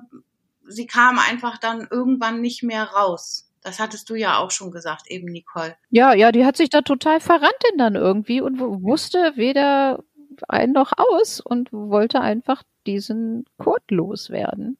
Klar, also wie gesagt, ich finde das auch wirklich eiskalt, wie sie das denn da so vorher auch alles geplant hat mit diesen Feroni-Briefen. Und ja, aber das hat ja auch nicht so richtig funktioniert. Was ich einfach so unglaublich tatsächlich fand, das hast du auch schon angesprochen, aber da denke ich, ist es wirklich diese Hörigkeit zu dem Hans, der ja dann irgendwann wirklich bösartig wurde, als er sie erpresst hat, äh, sie und die Hebamme um ihr letztes Geld aufgrund der Abtreibung. Ne? Dass er gesagt hat, also ich, ich zeige euch an, wenn ihr mir nicht Geld, also da spätestens hätte sie ja eigentlich sagen müssen, der meint es nicht gut mit mir und dass sie dann trotzdem noch in irgendeiner Weise zu ihm gehalten hat, das, das finde ich erstaunlich. Und da wiederum, Chris, da, ja, kann sie einem auch nicht mehr leid. Genau. Und was macht sie? Sie geht an die Geldkassette ran, holt dieses Sparbuch und die Kohle raus und schiebt es ihm auch noch rein in den Rachen. Also ja, da gehört natürlich eine, eine schon wirklich kriminelle Energie dazu. Ne? Das hatte sie ja denn dann auch gewusst, dass diese Geldkassette da war und wann der Schlüssel wo war und die Kassette und einen Abdruck gemacht und das da einfach alles heimlich rausgeholt, auf der Bank den, die Unterschrift gefälscht und, und, und. Das sind alles so Sachen, wo ich mir auch denke, wow, also die hat da auch schon echt einiges angestellt. Ne? Sie hatte sich vor allen Dingen einfach getraut und sie kam ja auch damit durch. Und, und dann, glaube ich, ist der nächste Schritt in die äh, noch tiefere schlimmere Kriminalität auch schon vorgezeichnet. Wenn man immer wieder merkt, oh, hat geklappt, dann klappt auch bestimmt das nächste. Dann eben der Mord, ne? Der ja auch eigentlich funktioniert hat. Ja, hätte klappen können. Am Ende kam es dann doch irgendwie. Ja, aber es kam ja auch nur raus wegen dem gefälschten Testament. Ja, mit dem Mord wäre sie ja durchgekommen. Erstmal ja. Hatten wir ja vorher auch schon angesprochen. Die, die Kriminalermittlungen waren ja damals auch nicht so wie heute. Da hätte man ja, was die heutzutage alles machen, wie die da so einen Tatort auseinandernehmen, die hätten, glaube ich, nach drei Minuten festgestellt, dass das nun kein Selbstmord war. Also es hat wohl noch eine Nachbarin, hat sie ja, als sie das Haus verlassen hat, nachdem sie ihm in, in, den Mund geschossen hat, dem Kurt, hat eine Nachbarin sie noch irgendwie gesehen, aber sie hat sie nicht als Grete erkannt. Stimmt, im Treppenhaus, ne? Da hatte sie sich irgendwie, was weiß ich, eine Kapuze ins Gesicht gezogen oder irgendwie sowas, ne? So, und auch da ist sie dann sogar noch durchgekommen. Also, und ich glaube, da wird man irgendwann überheblich. Was mich zum Schluss noch so ein bisschen überrascht hat, dass sie wirklich diesen Mord begangen hat, fährt wieder in ihre Heimat und geht denn da einfach auf irgendeine so Party, feiert da mit den Leuten die halbe Nacht durch und fährt dann nach Hause. Wo ich mir auch denke, also das fand ich jetzt wirklich krass, weil ich weiß nicht, wie es einem nach so einem Mord geht, aber ich glaube, ich würde jetzt nicht auf die nächste Fete gehen. Nee, aber sie brauchte ja ein Alibi. Von daher war das, war das auch wieder durchaus nicht blöd, dass sie da, da nochmal von aller Welt gesehen wird und eben feiern kann. Da traut ihr ja das, wie, wie du es jetzt auch, wo du sagst, das, das kann doch gar nicht sein, ähm, dass sie da gar nicht erst irgendwie in Verdacht gerät, weil sie ja gefeiert hat. Könnte ich mir auch gut vorstellen, dass das durchaus auch Kalkül war. Und sie wollte ihn einfach loswerden. Sie muss ihn schon ziemlich gehasst haben, den Kurt, als Mann. Was mich noch interessieren würde, diese Ferroni-Briefe, die sie geschrieben hat. Es hieß ja, dass Merker am Anfang die Sachen nicht geglaubt hat und dann hieß es hinterher, naja, er hat sich schon irgendwie geglaubt. Beim Prozess hieß es dann wieder, nein, er hat das natürlich von Anfang an bestritten, dass das was stimmt, aber nach Chemnitz ist er dann trotzdem, um ihm hinterher zu spionieren. Was glaubt ihr denn? Meint er, er hat die ja, Lüge geschluckt? Also, ich glaube tatsächlich, der wusste mehr, als wir heute wissen und auch mehr als das, was im Gerichtsprozess dann rausgekommen ist und dass er in irgendeiner Weise auch Grete da in die Richtung beeinflusst hat und vielleicht ist er gar nicht unbedingt jetzt nur hinter Kurt, also um ihn, um ihm hinterher zu spionieren, sondern einfach auch mal zu gucken, was ist das eigentlich für jemand? Also was ist da vielleicht sogar noch mehr zu holen? Und, und diese Feroni-Briefe, da hätte er ihn ja auch wiederum mit erpressen können. Also was Grete kann, kann Hans Merker ja schon lange. Ich kann mir vorstellen, dass er so gedacht hat. Ja, das, das, das könnte ich mir auch vorstellen, dass der denn dann auch gedacht hat, so, da können wir von dem Kurt, vielleicht können wir den, so wie er die Hebamme und Grete erpresst hat, kann er vielleicht auch bei dem Pressler noch ein bisschen was holen, weil der Merker war ja irgendwie auch nur auf seinen, seine Kohle da bedacht, dass der da seine Schulden bezahlte und äh, ich weiß auch gar nicht, was der mit dem ganzen Geld gemacht hat. Irgendwie hat der das da alles immer durchgebracht. Ja, und ich kann mir vorstellen, darum wollte er es vielleicht sogar gerne glauben und hat dann da einfach noch mal ein bisschen mehr nachgeforscht, nicht nur aus Eifersucht, sondern um selber da noch mal was rauszufinden. Also so hatte ich mir das zusammengereimt. Vielleicht hat er es ja auch geahnt schon, anfangs, als Grete ihm das erzählt hatte, hat er ja auch gedacht, so, hm, was erzählst denn da für eine Räuberpistole hier? Und dann, doch, doch, ist wirklich wahr. Und vielleicht hat er auch gedacht, oh, eigentlich ist mir das egal, ob das jetzt nun stimmt oder nicht. Gucken wir doch mal, was wir davon rumkriegen können, was für mich dabei rausspringt. Theoretisch wäre es für ihn ja noch am praktischsten gewesen, wenn Grete den Pressler geheiratet hätte, dann hätte er da noch eine zusätzliche Einnahmequelle gehabt, dann hätte er immer noch ein bisschen mehr von Grete holen können.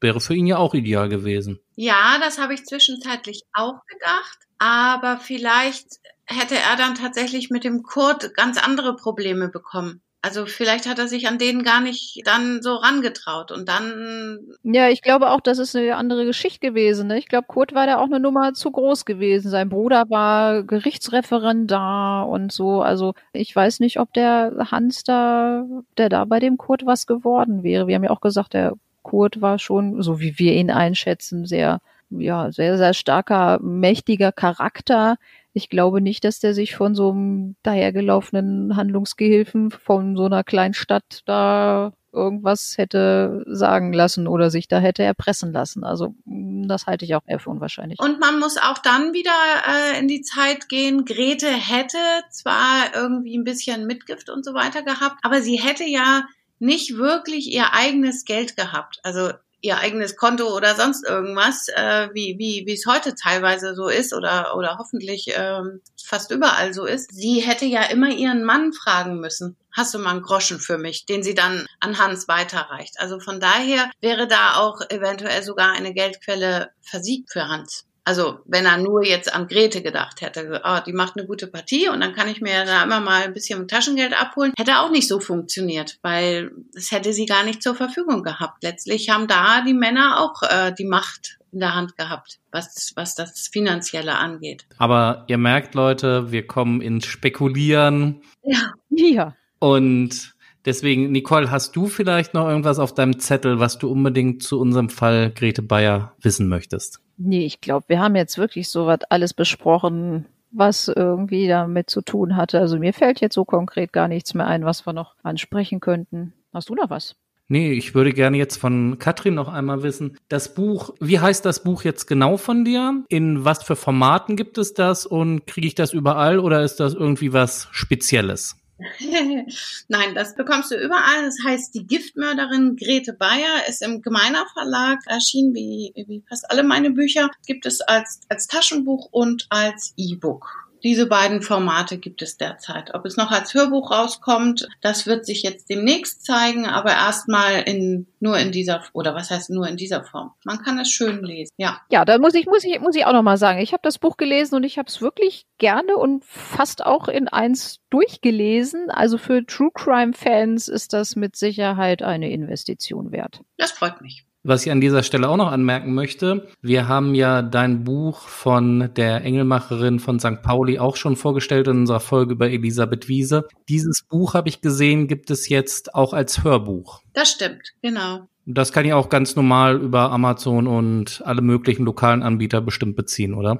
Das gibt es überall, ja, wie die Bücher überall im Buchhandel, überall, wo es Hörbücher gibt, gibt es auch die Engelmacherin von St. Pauli als Hörbuch oder als Download oder auf den Portalen, den einschlägigen. Mhm. Wunderbar. Dann vielen Dank erstmal für deine ganze Zeit, die du dir genommen hast, für dieses interessante Gespräch, was wir heute führen konnten. Und mir bleibt an dieser Stelle erstmal Nicole zu fragen, Nicole, wo geht's denn das nächste Mal hin? Ja, wir sind das nächste Mal in Niedersachsen. Okay, bisschen genauer noch oder? Ja, noch genauer. Eine ziemlich große Stadt in Niedersachsen. Okay, dann bleibt mal gespannt, was wir in der nächsten Folge für euch vorbereitet haben. Dann bleibt mir an dieser Stelle euch nur noch einen schönen guten Morgen, guten Mittag, guten Abend zu wünschen. Passt auf euch auf und bleibt vor allem gesund. Ja, von mir auch alles Gute. Vielen Dank an Katrin und vielen Dank fürs Zuhören. Ich habe auch zu danken und genau, von mir auch alles Gute an alle.